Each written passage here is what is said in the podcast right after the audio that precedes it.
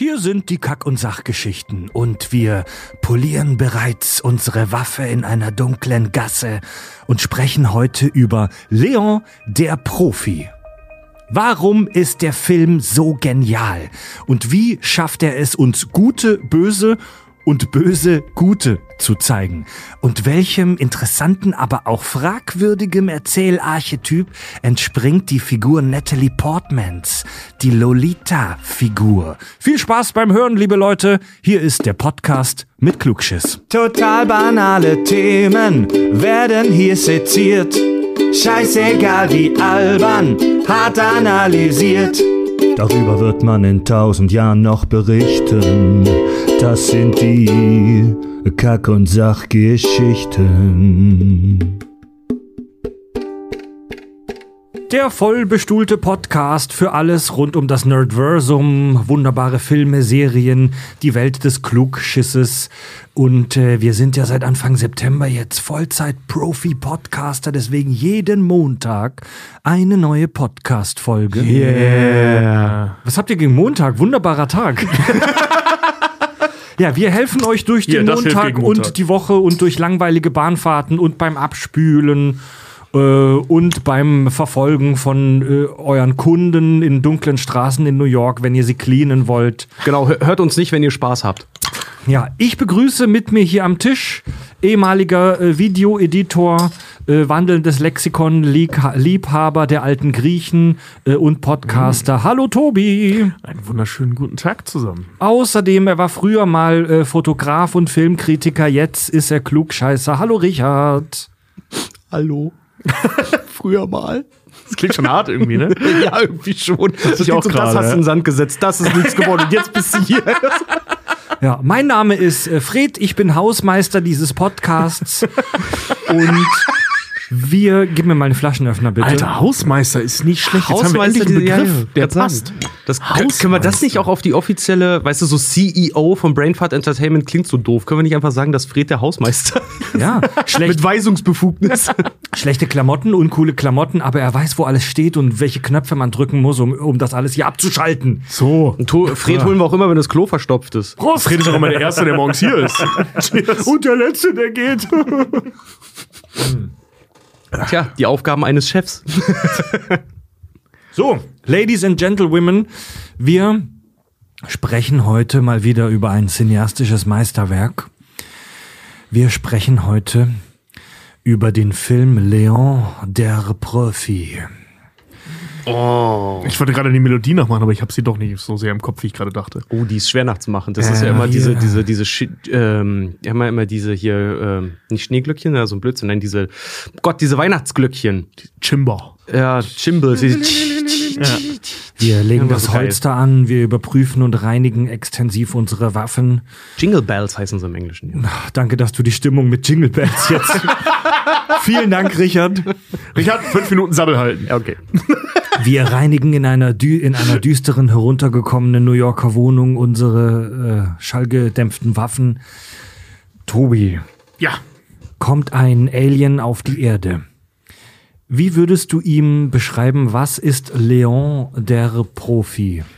Äh, Leon der Profi ist ein französisch-amerikanischer Spielfilm des Regisseurs Luc Besson oder Luc Besson, in dem wir den Profikiller Leon und seine ähm, werdende kleine Freundin Mathilda ähm, begleiten auf einem Rachefeldzug Mathildas und deren persönliche Entwicklung. Äh, Ja. Leon der Profi, Richard, ist das ein guter Film? Achso, die fünf Minuten sind noch nicht um. Richard darf noch nicht sammeln. Ach so. Ich antworte für Richard. Ja, äh, das ist ein guter Film. Du, okay, Richard, du so darfst- redet Richard. Also, das ist ein guter Film, Nee, ähm, Leon der Profi, äh, objektiv, subjektiv, ähm, In allen Belangen ja. es ist ein handwerklich bombastischer Film. Es ist eine supergeile Story. Sie ist äh, toll geschrieben, auch wenn das Skript innerhalb von einem Monat, glaube ich, gerade mal geschrieben wurde. sowas, ja. Und äh, die Kritiken geben dem Ganzen halt auch recht. Also IMDb-Rating 8,5, Rotten Tomatoes, äh, da steht's 74 bei den Kritikerstimmen, 95 bei der Audience. 74 bei den Kritikern, dabei müsste das doch so gefühlt, das ist so ein Kritikerliebling. Ja, allerdings, darüber reden wir ja noch, der Film hat in den USA mit Ah. doch anderen Wertevorstellungen doch ein ganz anderes Bild abgeliefert. Okay, ja. Ähm, aber er zählt trotzdem bei IMDb zum Beispiel auf Platz 31 der bestbewertetsten Filme.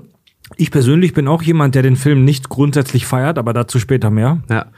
Und aus einer subjektiver Erwartung muss ich auch sagen, es ist, äh, ich, ich liebe Leon der Profi. Ich finde es ein ganz, ganz geil. Ich habe mir gestern erst wieder angeguckt. Ich finde es eine ganz, ganz geil zusammengesetzte Story, die Hand und Fuß hat. Ich gucke das gerne. Ähm, und ich kann die Kontroverse darum auch verstehen. Ein kleines Zitat möchte ich trotzdem vorbringen vom Time Magazine, weil die haben das zur damaligen Zeit, als er rauskam, sehr schön zusammenfasst. Besson ist kein Actionregisseur. Er ist ein Gewaltregisseur, vermutlich der beste gegenwärtig aktive. Auf so einem schmalen Grad zu wandeln, nämlich ähm, Psychopath, äh, psychopathisch, mörderisches Verhalten zu ästhetisieren, kann durchaus einige Leute beunruhigen. Das ist ein Gegenstand, den wir Amerikaner lieber cartoonhaft behandelt sehen möchten. Okay. Oh, Okay. oh. Fand ich gut. Also der Film ist aus dem Jährchen 1994 vom Regisseur Luc Besson, legendärer französischer Regisseur, den äh, unsere Hörer wahrscheinlich kennen von Das fünfte Element, von äh, Valerian, von Nikita. Von sagenhaft guten Lucy. Oh Gott. Ach ja, stimmt. Uh, Ah, ja, hör mir auf, ey. Ja, das lassen wir lieber mal beiseite. Den vergessen wir mal ganz der war schnell. ganz furchtbar. Das lassen wir mal lieber Eine beiseite. Der- Verschwendung Scarlett Johansons und viel schlimmer von Morgan Freeman. Der Film war die Entdeckung und auch der Durchbruch Natalie Portmans, worauf wir später auch noch äh, ähm, intensiv eingehen werden. Und wenn man so wenn man so Filmwerbung sieht, also bei so bei so Free TV Sendern, so äh, so RTL Pro 7 Sat 1, Kabel 1 und so weiter. Wir alle kennen ja so zusammengeschnittene Trailer aus unterschiedlichen Spielfilmen. Dann so Werbung, wo die Sender Werbung für sich selbst machen, dass da so geile Spielfilme laufen. Und wenn es dann so, so Trailer gibt von wegen, die besten Filme aller Zeiten laufen nur hier bei uns. Dann ist ganz oft so ne, wenigstens ein ganz kurzer Schnipsel aus Leon der Profi drin. Meistens, wo er, wo er so die Tür langsam zumacht, während, wo er auf den äh, Flur rausschaut. Oder wo Natalie Portman eben durchs Guckloch steht. Und der Film hat schon wirklich einen Kultstatus, ich sag mal, in der Film-Nerd-Welt. Ich glaube, das, was du gerade beschrieben hast, war eins zu eins das, womit äh, Kabel 1 eingetragene Fernsehsendermarke immer tatsächlich Werbung gemacht Ja, hat ja, mit die ja. besten Filme aller Zeiten. Genau Ja. diese Szene wurde immer genommen. Ganz genau. Ja. Ganz genau. Und also der, der, der Film ist schon legendär, das kann man schon sagen. Und äh, ich möchte ohne große, ohne großes Gelaber tatsächlich direkt äh, in die Handlungszusammenfassung äh, des Films starten. Ähm, der Film spielt in New York und wir lernen Leon kennen. Er ist Auftragsmörder. Er arbeitet für die italienische Mafia und bekommt, soweit wir das sehen, seine Aufträge vom Mafia-Boss Tony, der stilecht, man kann es nicht anders darstellen, es muss so gezeigt werden in Spielfilmen, der stilecht in einem weißen Feinripp-Unterhemd in der Pizzeria sitzt. Er sogar noch sagt, er bewegt sich nie von da weg. Ist doch mega geil. Der auch immer das sagt. You can leave your money with me. Banks get knocked off all the time. Nobody knocks off on Tony. Also ein richtiger, schmieriger, kleiner Mafioso, der dir dein Geld nicht gibt, der dein Geld behält und dir das noch verkauft als was Gutes. Ja. Und gleich in der ersten Sequenz des Films erleben wir, wie Leon einen fetten Typen mitsamt seiner gesamten Gang ausschaltet. Äh, er killt sie alle aus dem Schatten und sie haben kaum eine Chance, ihn auch nur wahrzunehmen. Ist das übrigens mal eine geile Einführung von einem Charakter? Ja. Du siehst nicht, wie Leon arbeitet, sondern du bist auf der anderen Seite. Du siehst, was das Opfer sieht, wenn Leon arbeitet. Das ist ganz, ganz großes also ganz, ganz starkes äh, Character äh, Introduction, weil mhm. du sofort weißt, wer Leon ist, was er tut und vor allen Dingen, wie er es tut. Also du äh, nee, es ja, bleiben nicht wie er es tut, sondern welches Ergebnis dabei Sondern welches rauskommt. Ergebnis, genau. Und vor allen Dingen, es bleiben bei dieser ganzen Figur, wir lernen sie dann ja erst später so richtig kennen, aber es bleiben über diese Figur keine Fragen offen nach den ersten zwei Minuten. Ja, ja oder nur wenige. Du, du lernst zum Beispiel auch aus dieser Exposition, dass er ein Profi ist und dass es ihm nicht um das Morden geht, weil er zum Beispiel die Frau, die Gespielin von dem Mafia-Boss einfach gehen lässt. Also er tötet nur die Menschen, für die er auch bezahlt wurde. Und keine Frauen und keine Kinder. Keine, genau. Sagt er das auch gleich am Anfang in der ersten äh, Nee, Sequenz? das kommt dann nachher, okay. aber man sieht's da schon. Ähm, übrigens, wem das bekannt vorkommt, das hat, äh, äh, ähm, wer ist ja der gute Chris Nolan, auch ganz krass kopiert ähm, oder zumindest adaptiert bei der, seinen Batman-Filmen dass man äh, ähm, Batman meistens aus der Perspektive derjenigen sieht, mhm die gefangen werden mhm. sollen. Und dass er dann auftaucht, ich bin Batman. Mhm. Da hast du vollkommen recht. Wo bist du? Genau. Hier. Ja, genau. Also, ja. also, also du siehst es eben auch aus dieser Perspektive, weil das halt deutlich spannender ist, ja. als jemanden zu sehen, mhm. ja, wie gesagt, der das, arbeitet. Das ist, das ist einfach eine, ähm, wie gesagt, das ist ein Figurenplacement, das, das krieg, dafür kriegst du keine zweite Chance. Gut, also für einen Film ja. hast du immer ungefähr, du hast ungefähr zwei Minuten Zeit, um deine, deine Hauptfigur gut in die Story reinzubringen. Deswegen ist es wichtig, was sie, was sie sagt als erstes. Ne? Ja. Es gibt so einen schönen John Travolta-Film, äh, wo The ähm, Fanatic. The Fanatic, genau, wo ähm, wie hieß er denn hier? Fred Durst. Achso, Regie, Fred Durst Re Regie geführt hat. Ja. Und der fügt, führt seine Hauptfigur original ein mit den Sätzen I can't talk right now, I gotta poop. Ich muss scheißen. ja. Also von der Chance vertan. Ja. ja, und nach diesem Job, nach diesem ersten Job, den wir sehen, lernen wir Leons Nachbarin kennen, die zwölfjährige Mathilda, gespielt von Natalie Portman. Äh, sie lebt in prekären Verhältnissen. Auf gut Deutsch, ihre Familie kümmert sich einen Scheiß um sie. Also wir verstehen sehr schnell, sie lebt im Ghetto. Ja. Sie lebt in einer abgefuckten Scheißbude mit einer Familie, die einen Scheiß auf sie gibt. Äh, ihr, und ihr Vater scheint in Drogengeschäfte verwickelt zu sein.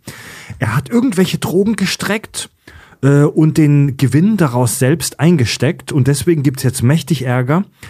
Gary Oldman der einen typisch 90er Jahre etwas zu groß sitzenden Anzug trägt. ja, das also, ist wahr. So hat man in den 90ern Anzüge getragen, so ja. eine, eine, halbe Nummer zu groß. Die sehen, der sieht, sieht heute leider sehr, sehr lächerlich der aus. Der sieht sehr kastig aus darin. Aber lasst euch davon nicht, nicht äh, äh, täuschen, weil Gary Oldmans Norman Stansfield ist einer der geilsten Bösewichte, die ich jemals gesehen habe. Findest du? Okay. Ja, ich also er, trägt, er trägt so einen beige, hellen, eierschalenfarbenen Anzug. Da schüttelt's mich. Und er sieht echt aus wie ein Idiot. Auch mit diesen schmierigen Haaren und so. Es ist schon ja. sehr 90er. Fried Hilke, Modezar.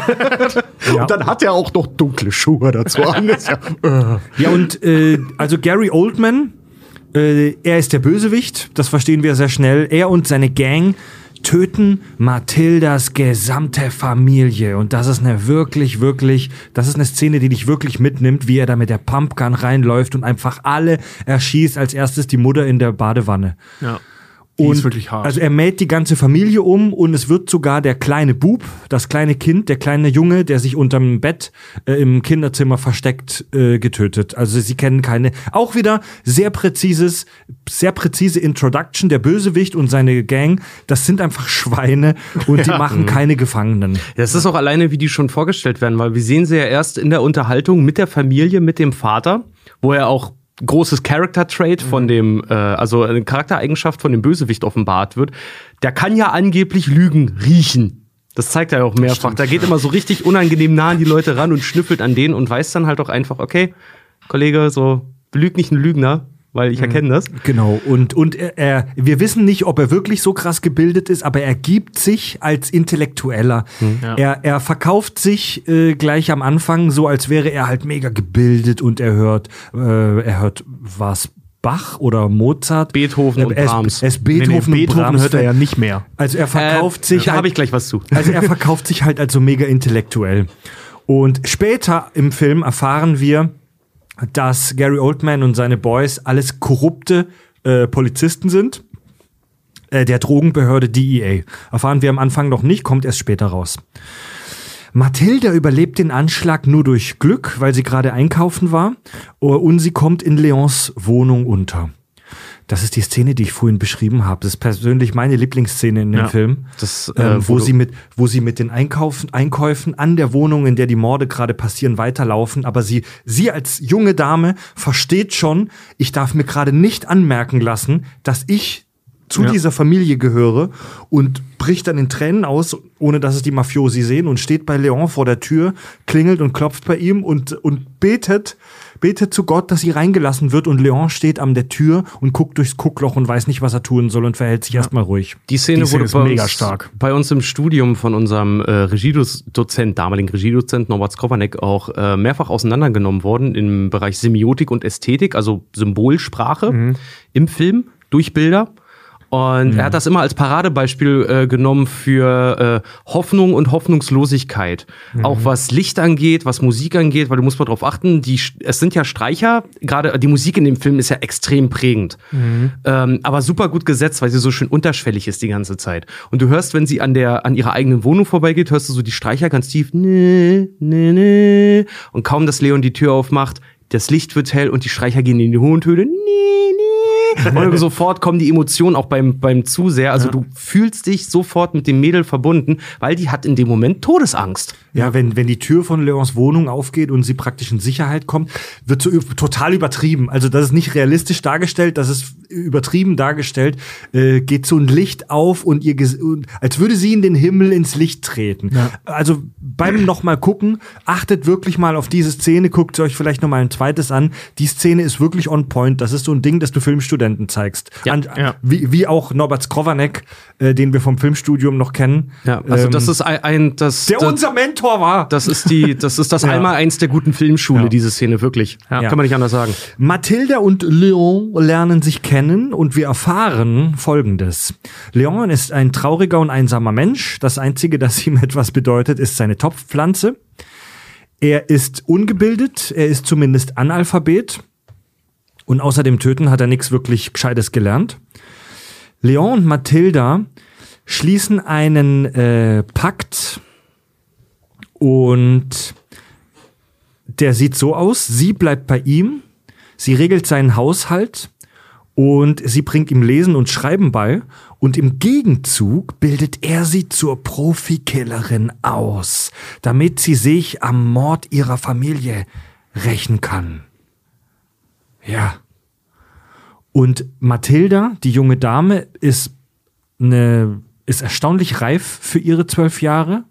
Also sie drückt sich gewählt aus, sie hat ein gewisses Maß an Beherrschung, sie, sie hat so eine, sie, sie ist halt schlau, sie ist clever, sie weiß, wie sie sich gibt und sie ist auch so ein, sie kokettiert so ein bisschen, sie ist so ein bisschen aufreizend, sie flirtet so ein bisschen mit Leon. Bisschen ist gut. Bisschen ist gut. Ich glaube aber allerdings auch, äh, das ist ja meine Theorie dahinter, die wird hammerhart traumatisiert sein. Und dadurch, dass Leon sie aufnimmt, der bringt ihr ja nicht mal groß irgendwelche Liebe entgegen. Er behandelt sie als das erste Mal wie ein menschliches Wesen.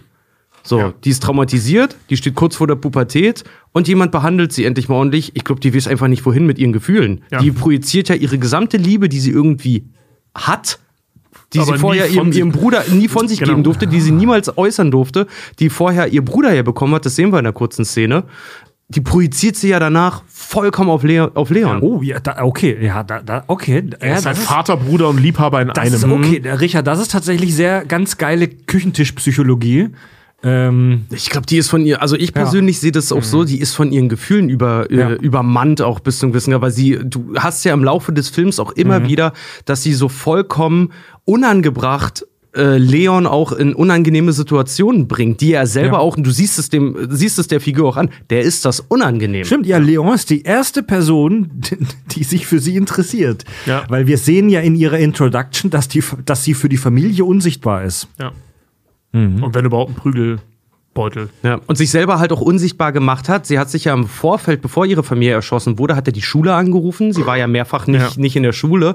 Hat sich selber ja, als ihre Ziehmutter getarnt für tot erklärt. Sie hat sich ja auch selber in den Status der Unsichtbarkeit gebracht. Das heißt, selbst wenn die Familie jetzt tot ist, es gibt eine offizielle Stelle, die offiziell auch äh, davon ausgeht, dass sie tot ist. Also sie hat sich da selber rein in die Existenzlosigkeit reinkatapultiert. Ja, und die äh, Leon und die Mathilda, äh, die verschwinden dann aus der Wohnung und checken in so ein schäbiges Hotel ein, äh, wo sie dann die Check-in-Daten ausfüllen muss, weil er halt nicht lesen und schreiben kann. Und während Leon außerhalb seiner Killertätigkeit total unbeholfen und unreif wirkt, äh, verhält sich Mathilda für ihre zwölf Jahre seltsam erwachsen.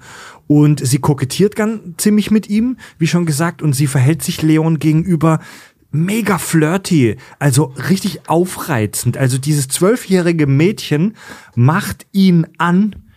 Äh, sie macht Leon an bis zu dem Punkt, wo sie ihm tatsächlich direkt ihre Liebe gesteht, ihn küssen möchte, mit ihm Sekt trinken will und auch sich so Sekt reinschüttelt und ihm sagt, dass sie mit ihm schlafen möchte. Dieses zwölfjährige Mädchen sagt diesem alternden Profikiller, ich möchte dir meine Unschuld schenken, ich möchte Sex mit dir haben. Und sie wird von Leon, der, der wirklich komplett überfordert ist mit der Situation, der sich gar nicht so richtig traut, ihr in die Augen zu gucken, na, dann natürlich abgewiesen. Ja. Und zwar, das ist halt auch interessant, er weist sie ab mit Ehrlichkeit. Er öffnet sich ihr gegenüber, was halt total interessant ist. Du erfährst dann was aus Leons Vergangenheit und stellst dann noch fest, die Geschichte ist so zwei Ausgestoßene, die sich, die sich einfach gefunden haben irgendwie äh, und, und eine Liebe zueinander teilen, die aber nicht auf, auf einer emotionalen Ebene ist, sondern die brauchen sich einfach vielleicht auch als Gesellschaft. Ja. So, so, so, so sehe ich es mittlerweile, muss ich wirklich sagen.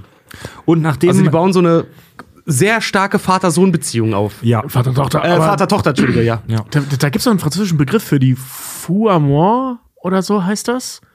Fou Amore? Irgendwie sowas, also so eine, so eine, so eine verbotene Tobi, Liebschaft. Französisch, Amore. Fu Amore. Amor.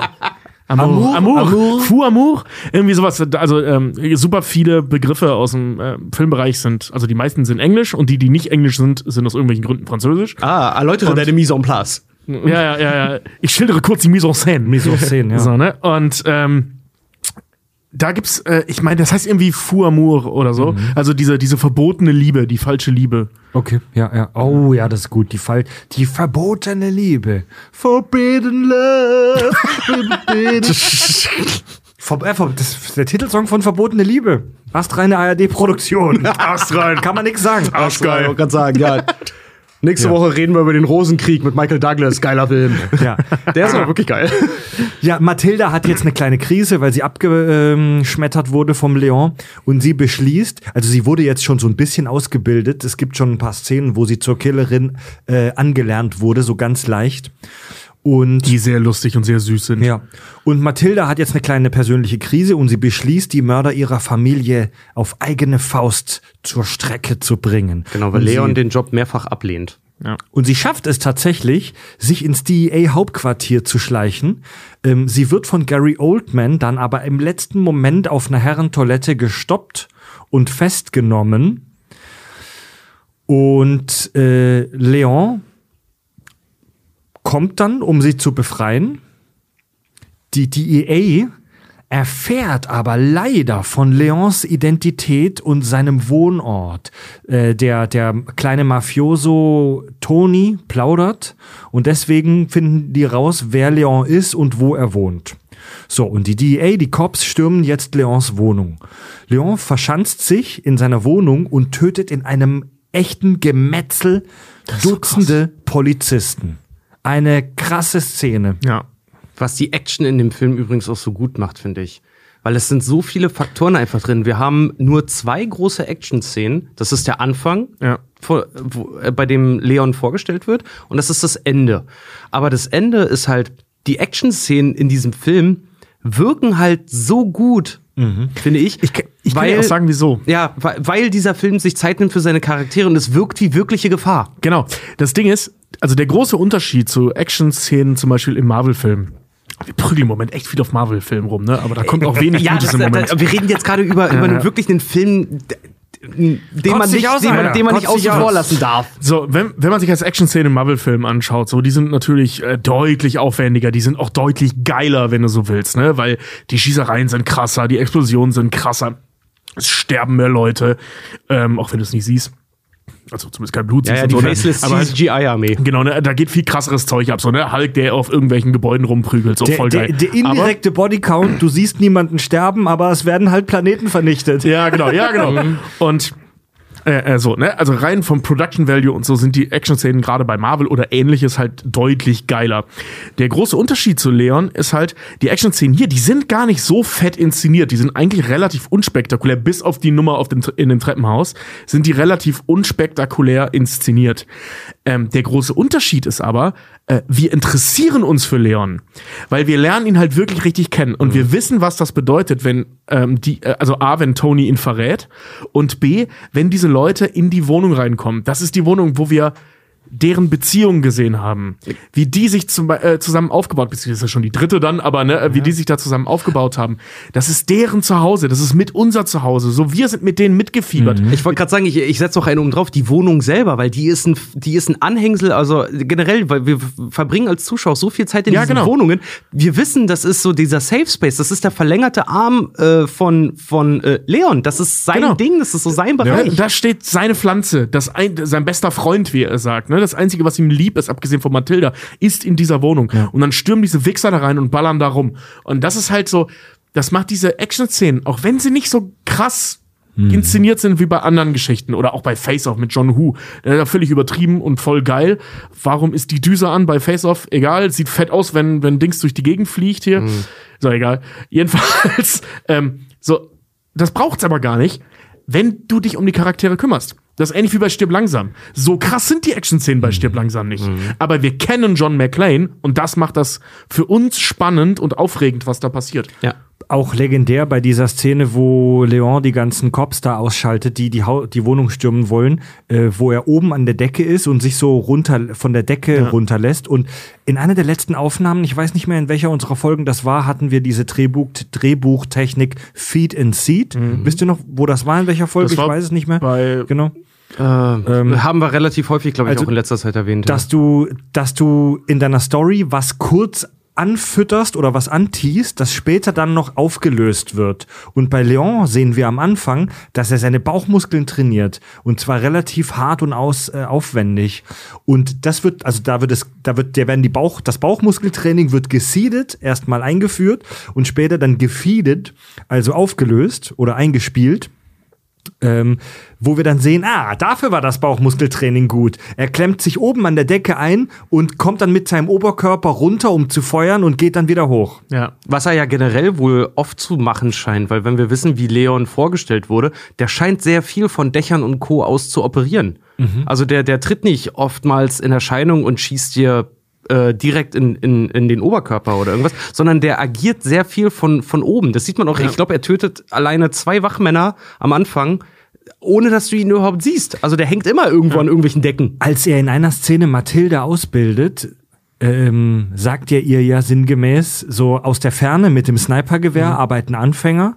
Und je professioneller du in deinem Job als Cleaner, als Profikiller wirst, desto näher gehst du an dein Opfer ran. Und die Masterclass, so das Advanced, das äh, Profimäßige, ist dann mit dem Messer halt. Ja. Das Letzte, was du lernst, ja. Close, äh, close Body Combat. Hier nochmal Rückbezug auf äh, äh, Nolans Batman-Geschichten. Ne? Mhm.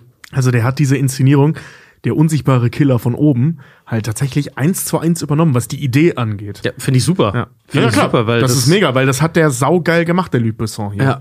Also wie gesagt, der Film hätte auch locker dein actionreichiges Hollywood-Kino mit Bum Bum Bum und Schreien und Close-Ups und Co. halt sein können, aber Luc Besson hat hat's halt diesem ich, ein, ein, ein Kritiker hatte auch geschrieben, so es ist amerikanisches Kino mit diesem Hauch Europa, den wir so vermissen. Ja, geil. Ja, und ähm, während dieses krassen Gemetzels, während diesem Showdown, ähm, kann Mathilda aus dem Haus fliehen über den Wäscheschacht. Leon schleicht sich getarnt als verwundeter Polizist raus. Er wird im letzten Moment beim Rausgehen aber von Gary Oldman erkannt und erschossen. Leon kann aber noch sein Abschiedsgeschenk überreichen, den Ringtrick. Auch das wurde schon früher im Film gesiedet, eingeführt. Er, er tötet sich selbst und Gary mit einer Handgranate. Er öffnet die Hand und da ist dann der Ring der Handgranate drin und Gary Oldman sagt nur noch Scheiße oder ich weiß nicht mehr, was er gesagt gesagt hat und dann explodieren die beiden und sind tot. Jo. Ja. Auch eine schöne Symbolik, ne, dass der Film endet mit einem Ring. Ein Film über ein verbotenes Liebespaar endet mit einem sehr verbotenen Ring. Geil. Ja, Mathilda ist Das in wird kein Sicherheit. Zufall sein, sorry, aber das. Mathilda Ja, ist am Ende des Films in Sicherheit und begibt sich zu Tony, dem Mafia-Auftraggeber.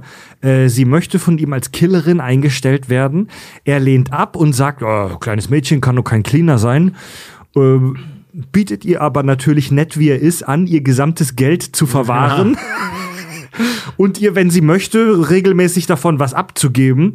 Äh, er legt ihr nahe, ein normales Leben zu führen und Mathilda kehrt dann tatsächlich äh, schmollend, äh, aber sie tut es zurück auf die Schule. In der letzten Szene pflanzt sie Leons Topfpflanze äh, in einer Wiese in die Erde ein mit den Worten, hier wird es uns gut gehen, Leon. Und Sting setzt ein und dann ist der Film vorbei. I don't wanna close my eyes. Das ist nicht Sting, ich, ist auch nicht der Film, aber, aber es fühlt sich so an. deals the cards as a meditation. The Shape of, äh, the shape of My liebe, Heart, liebe ne? den Song, ey. That's not the shape of my Ja, ist ein schöner Moment auf jeden Fall. Ja, und das ist das Fin, das Ende des Films. Das Fang. Das Fin. La le, le fin. The end. Le fin. Leon der Profi. Ja. Äh, Tobi, ich frage jetzt dich mal direkt, weil ich weiß, dass Richard von uns, der, glaube ich, der größte Leon-Fan ist. Kannst du verstehen, warum der Film so legendär ist? Äh, ja, ähm, also ich bin tatsächlich persönlich auch ein Fan. Ähm, hatte ihn jetzt länger nicht mehr gesehen, mir gestern nochmal angeschaut, dann seit Jahren zum ersten Mal wieder und ähm, fand den deutlich besser, als ich ihn in Erinnerung hatte. Also witzigerweise ist der besser geworden über die Jahre, fand ich. Ähm, vielleicht wegen dieser Action-Geschichte, dass man mittlerweile so überladen ist von, äh, ähm, ich sag mal, übertriebener Action, dass eine Handlung, die ja im Prinzip auf einem Action-Charakter basiert, nämlich einem Killer, einem oder einem Attentäter, wenn du so willst, ähm, so ruhig ist und so entspannt Geschichten erzählt. Im Prinzip sowas wie Lucky Number 11 oder so, da geht's mir genauso. Äh, also mit Bruce Willis da als Killer. Die Tatsache, dass der Killer ist, spielt nur für die Handlung eine Rolle, nicht für die Bilder. Also jetzt bei Leon. Und das finde ich eigentlich total, total cool. So, ja, klar ist der Aufhänger, ich will mich an meiner Familie rächen, bla bla bla, ne? Aber das sind ja nur, das sind ja Bausteine, die da reingesetzt werden. Das Zentrum dieses Films ist ja im Prinzip die Beziehung zwischen den beiden. Und dass die so ist, wie sie ist, nämlich wahnsinnig skandalös auf mehreren Ebenen, macht das halt mega spannend. Weil so wie das inszeniert ist, wirkt das gar nicht so skandalös. Das wirkt einfach nur merkwürdig für beide Charaktere. Und dann muss man dazu sagen, ist auch sagenhaft gespielt von den beiden. Also gerade Natalie Portman, meine Fresse. Ja, Mann, ey. Also spielt die sich dann Wolf, das ist irre. Allein diese Szene da vor der Tür, wo äh, sie reingelassen werden will, wenn sie da anfängt zu weinen, ey, das musst du erstmal nachmachen. Also ich kenne eine Szene, die da mithalten kann vor einer Tür. Und es gibt ja unendlich viele vor der Tür Stehszenen. Vor allem Weinen vor der Tür Stehszenen. Davon gibt's ja Millionen da draußen.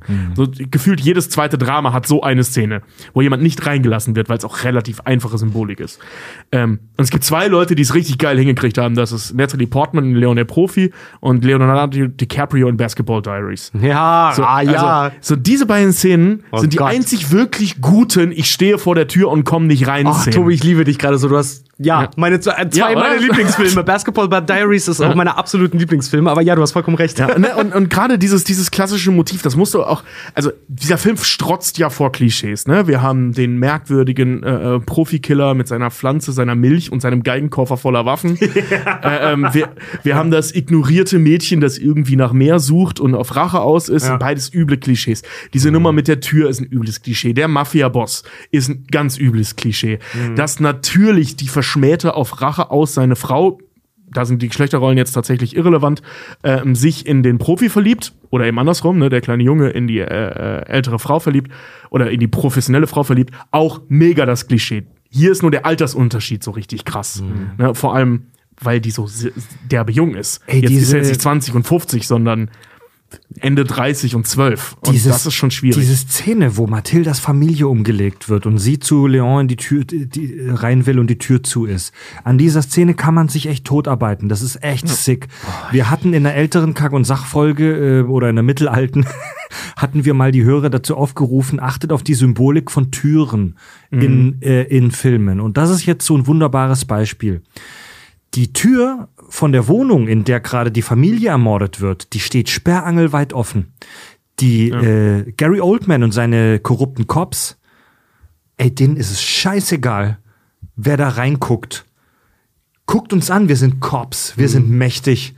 Wir bringen hier einfach Leute um und die ganze Welt kann zugucken. Wir sind nicht nur die Cops, wir sind die DEA, also die Drug Ja. Enforcement. Wir machen, wir irgendwas. bringen hier eine Familie Agency, um. ich, wir bringen hier eine ganze Familie um und wir machen nicht mal die Tür zu. Ja. Jeder kann es sehen. So mächtig sind wir, dass ihr uns nicht ankacken könnt. Genau, Das wir, wird doch wir sind oftmals, unantastbar. Das wird doch oftmals äh, durch Gary Oldmans Figur äh, auch ausgelebt. Weil er muss ja auch, du siehst ja dann noch, wie er in das DEA-Gebäude Mhm. oder in das Polizeigebäude geht, in den Extra-Eingang der DEA. Er wird von zwei Polizisten sogar noch gegrüßt. Äh, er wird nach diesem Einsatz, den er da in der Wohnung hatte, von Polizisten, die auch einen Anzug tragen, die tragen keine Mhm. Uniform, das sind höhere an äh, äh, Beamte dort auch, wird er befragt und er lässt die einfach links liegen und beantwortet die Fragen im Prinzip nicht. Also der hat auch in seiner Position arsch viel Macht. Wirklich einfach nur. Der kann Leute, die intern ermitteln, einfach so stehen lassen und keiner macht was. Und die Tür zu Leons Wohnung ist zu. Und die geht auch eine ganze Weile in der Szene nicht auf. Das ist die Barriere. Da musst du durch. Und äh, Natalie Portman, Mathilda steht vor der Tür und flennt sich einen Arsch ab, verständlicherweise. Und Leon ist auf der anderen Seite der Tür und er kann durch den, das Guckloch alles sehen. Er hat die komplette Situation im Blick und versteht, was abgeht. Er ist in der Macht, er ist in Charge, er kann sie retten. Er weiß, was abgeht. Er zögert aber. Und erst als die Tür aufgeht und das gleißende Licht aufgeht, äh, ist Natalie Portman dann in, äh, in Sicherheit. Ich, ich denke, wir geben, äh, oder wir, wir können uns darauf einigen, das Licht ist ein Hauch too much in dieser sehr ernsten Szene. Ja. Das ist wirklich ein bisschen arg kitschig, Ja. das hätte es nicht gebraucht. Ah, ich finde Find ich schon. auch. Ich, also, also wenn es ist du schon schön, aber es hätte es nicht gebraucht. Ey, Ich finde immer äh, äh, Licht mit Schatten halt ausgleichen. Ja, wenn du das ist so eine, much. ja nee nee nee, wenn du so eine brutale äh, äh, Todesschussszene hast, weil wir sehen vorher noch Gary Oldman, wie er sein Magazin, weil er Ja. äh, weil er weil er ähm, hysterisch wird, wie er sein Magazin an einer schon sterbenden Figur leer schießt und in aller Ruhe neu lädt. Das ist so over the top, dass ich das gebraucht habe. Wirklich, Ja, das mit mag sein. Portman. Das Aber es muss ich dir sagen, ich- weil ich das eine gleicht das andere ich aus. finde so ein Hauch too much. Es ist ein Hauch zu hell, Ah, sag ich, ich- mal. Ne? Also ich es ist zu klasse. gleißend, sag ich, Ich mal. finde es absolut klasse. Aber, aber, aber, inhaltlich ist es voll geil. Also das Licht an sich ist schon richtig. Ich finde es persönlich nur zu hell. Aber egal, von der, von der Bildsprache her ist natürlich super. Übrigens, Sunny, das, da, da, äh, da darf es auch kitschig sein. Sunny Fight Fact, so ein Blödsinn. Funny Side Fact. Die alte Lady, die rauskommt und noch, warum schören Sie diese Familie? Das ist ähm, Woody Allens alte Biologielehrerin. Nein! Habe ich auch irgendwo gelesen. Finde ich total geil. Und das ist tatsächlich Zufall, dass sie da drin Also, ist. weil ich weiß, dass Richard noch gleich aufwartet mit geilem Intertre äh, interpretativem Deep Shit, äh, will ich mich wirklich kurz fassen. Ich bin jemand, der den Film nicht grund, du- grunddurch feiert. Ich finde, die Handlung hat an ein paar Stellen ihre Längen. Ja. Ich finde, die Handlung hat ein paar Hänger, wo man sich denkt, pff, jetzt kommen wir zur Sache. Aber die Beziehung zwischen Leon und Natalie Portman, die ist so wunderbar dargestellt. Für mich persönlich ist das, ist das Highlight dieses Films, nicht Leon. Für mich ist das Highlight nicht Gary Oldman und auch Absolut. nicht die Handlung. Es ist Natalie fucking Portman. Ja, Mann, ey, Alter. voll. Die also wer sich gegen 2000 Mädchen beim Casting durchsetzt, die muss was können. Natalie Portman Ja, war zum auch, Zeitpunkt des Castings, also als der Film vorbereitet wurde, erst elf Ja. und hat sich angeblich äh, gegen rund 2000 Mitbewerberinnen durchgesetzt. Äh, als ihre Eltern das Drehbuch gelesen haben, waren sie wohl erst nicht begeistert und haben erst zugesagt, dass sie den Film drehen darf, äh, unter der Voraussetzung, dass die Figur sich im Laufe des Films das Rauchen abgewöhnt. Das geht sogar noch weiter. Das geht sogar noch weiter. Luc Besson sagt im Nachhinein eigentlich, dass die Eltern von Natalie Portman eigentlich ähm, Drehbuch-Credit kriegen sollten, weil die sogar festgelegt haben, bei den Rauchszenen zum Beispiel, wie darf geraucht werden, was darf gezeigt werden, wie lange darf sie die Zigarette in der Hand halten. Es darf nicht gezeigt werden, müssen wir mal drauf achten. Die Rauchszenen sind niemals, also Szenenbilder, sind niemals länger als fünf Sekunden und du siehst sie niemals ziehen. Nur wie sie die Zigarette zum Mund führt. und sie muss Oder sich, wieder aus dem Mund raus. Genau, und Ja. sie muss sich das Rauchen abgewöhnen. Du siehst sie aber niemals aktiv wirklich äh, am Paffen. Und die haben auch dafür gesorgt, dass einige Szenen auch rausgeflogen sind. Äh, da ist Natalie Portman später erst, gerade bei der ganzen MeToo-Sache, dann auch erst hinterher mit rausgerückt. Es gab wohl auch noch eine Szene, wo Mathilda so vollkommen offen und frei war. Eine Szene, äh, wo Leon ins Bad geht und mhm. Mathilda gerade am Duschen ist. Mhm. Ähm, und er aber, wir sehen es ja oftmals auch, Leon benutzt die Dusche immer nach seinen Aufträgen, um sich zu säubern wieder und dann trinkt er sein Glas Milch zum Resetten, aber auf der anderen Seite auch, um seine Wunden zu versorgen. Mhm. Und da ist sie unter der Dusche und macht quasi die Tür auf, ist vollkommen nackelig und sagt, ja, ist doch gar nichts, ne? Guck mich an. Mhm. Und er ja aber beschämt ein Handtuch reicht und wieder rausgeht. Das zum Beispiel ist komplett rausgeflogen. Ja. Äh, Credits ja. an Natalie Portmans Eltern. Ja. Also zu Recht auch. Also, es gab, ja, ja. Ja. Es gab deutlich expliziteren Content, der dann aber rausgeschnitten wurde und Hey, das war Natalie Portmans erster Kinofilm und gleich ihr Durchbruch. Ihren schauspielerischen Höhepunkt erreichte sie dann zwei Jahre später mit Mars Attacks. und es gab, äh, ein kleiner Gag. Und ich wollte gerade sagen, Black Swan war so, war so, war so, nein, ey, war geil, war so eine funny Side Note, ne? Wenn du diesen Film siehst, Leon der Profi, bist du hin und weg von Natalie Portman. Ja, Die ist so es ist gut. wirklich nicht von dieser Welt. Es ist wirklich, es ist komplett krank, wie ein zwölfjähriges Mädchen so gut schauspielern kann, so eine Präsenz und so ein Charisma, so eine Ausstrahlung vor der Kamera hat. Also in diesem ersten Film, es war ihr erster Film. Ja. Das war ihr, ihr erster Credit in ihrer Filmografie. Sie hat vorher ein bisschen gemodelt äh, für, für Kinderkram halt. Also im wahrsten Sinne des Wortes, weil sie ein Kind war. Aber das war ihr erster Spielfilm.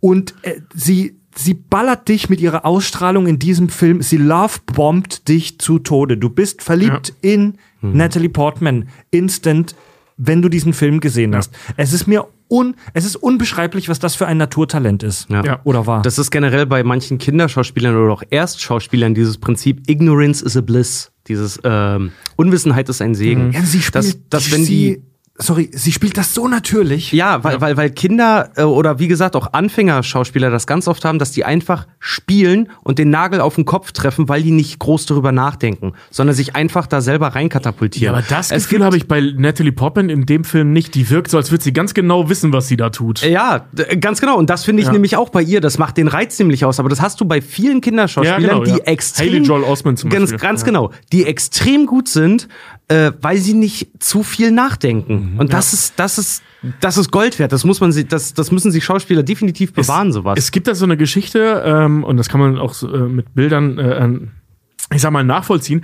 dass zum Beispiel die, ähm, diese Kostümszene, wo, wo sie diese Modenshow Promi-Araten machen. Ne? Mhm. Übrigens eine fantastische, ein fantastischer Auftritt von Jean Reno als John Wayne. Gott, hab ich gelacht gestern wieder, wie er da so als Roboter mäßig reinkommt, großartig. Ähm, Hallo Pilgrim. Ja, aber jetzt halt äh, äh, ähm, Natalie Portman macht ja hier einen auf Marilyn Monroe. Mhm. Und sie hat selber mal erzählt, und wenn man die beiden Bilder nebeneinander sieht, ist es richtig geil. Da fällt es auch auf. Sie hat Marilyn Monroe nie gesehen. Und vor allem mhm. eben auch nicht das verflixte siebte Jahr ist es, glaube ich, ne? Mit dem Kleid, ist auch egal. Ähm, so die, diesen Film nicht gesehen. Aber was sie halt kannte, war die Imitation von Marilyn Monroe von Mike Myers aus äh, äh, äh, Wayne's World. Und den hat sie nachgemacht. Nein. Ja, ja und Geil. du musst die beiden Szenen mal nebeneinander halten. Die macht halt original Mike Myers Geil. nach, nicht, nicht ja. Natalie, äh, nicht, nicht äh, Marilyn Monroe. Ja, es sie, hat auch, so sie hat auch, äh, Madonna hat sie halt auch, das war ihr, ihr Casting, deswegen ist sie ausgesucht worden. Also diese ganze Scharadenszene, das hat Natalie Portman den Job äh, verschafft, weil sie halt auch Madonna aus dem FF spielen konnte, weil sie selber mhm. tierischer Madonna-Fan ist.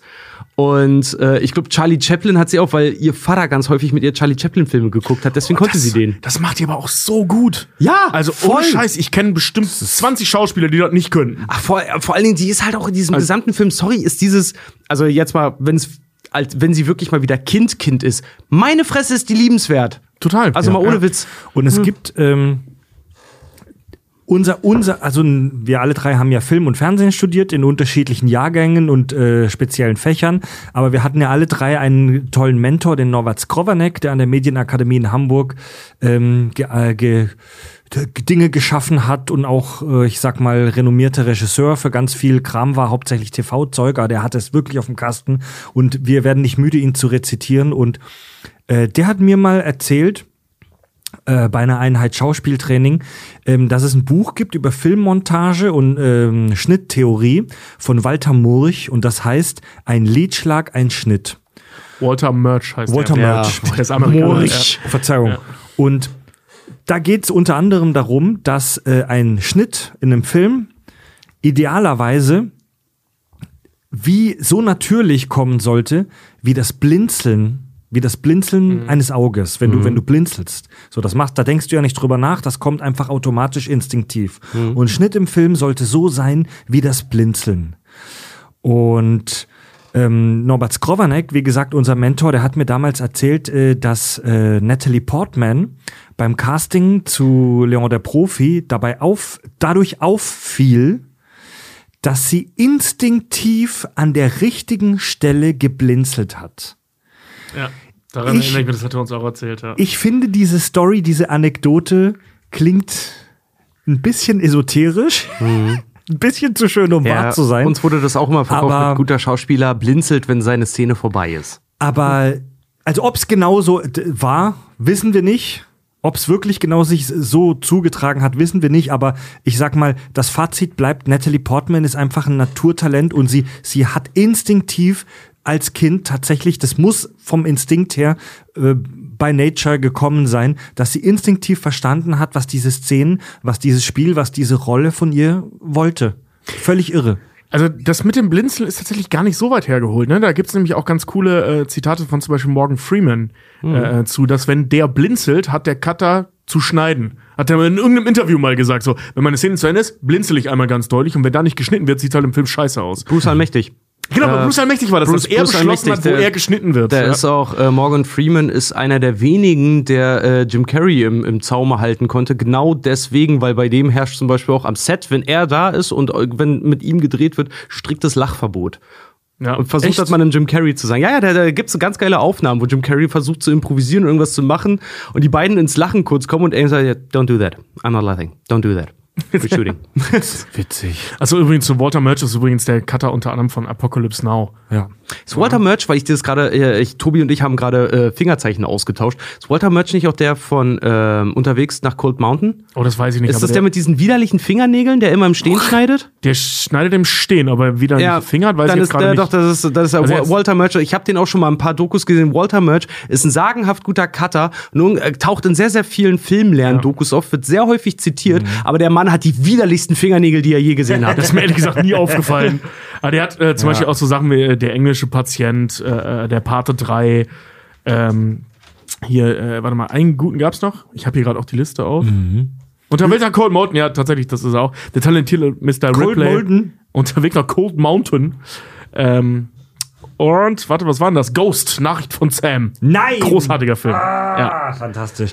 Ja, äh, übrigens, wo äh, soll wohl ursprünglich für die Hauptrolle in Leon der Profi, äh, wer sonst Robert De Niro im Gespräch gewesen sein?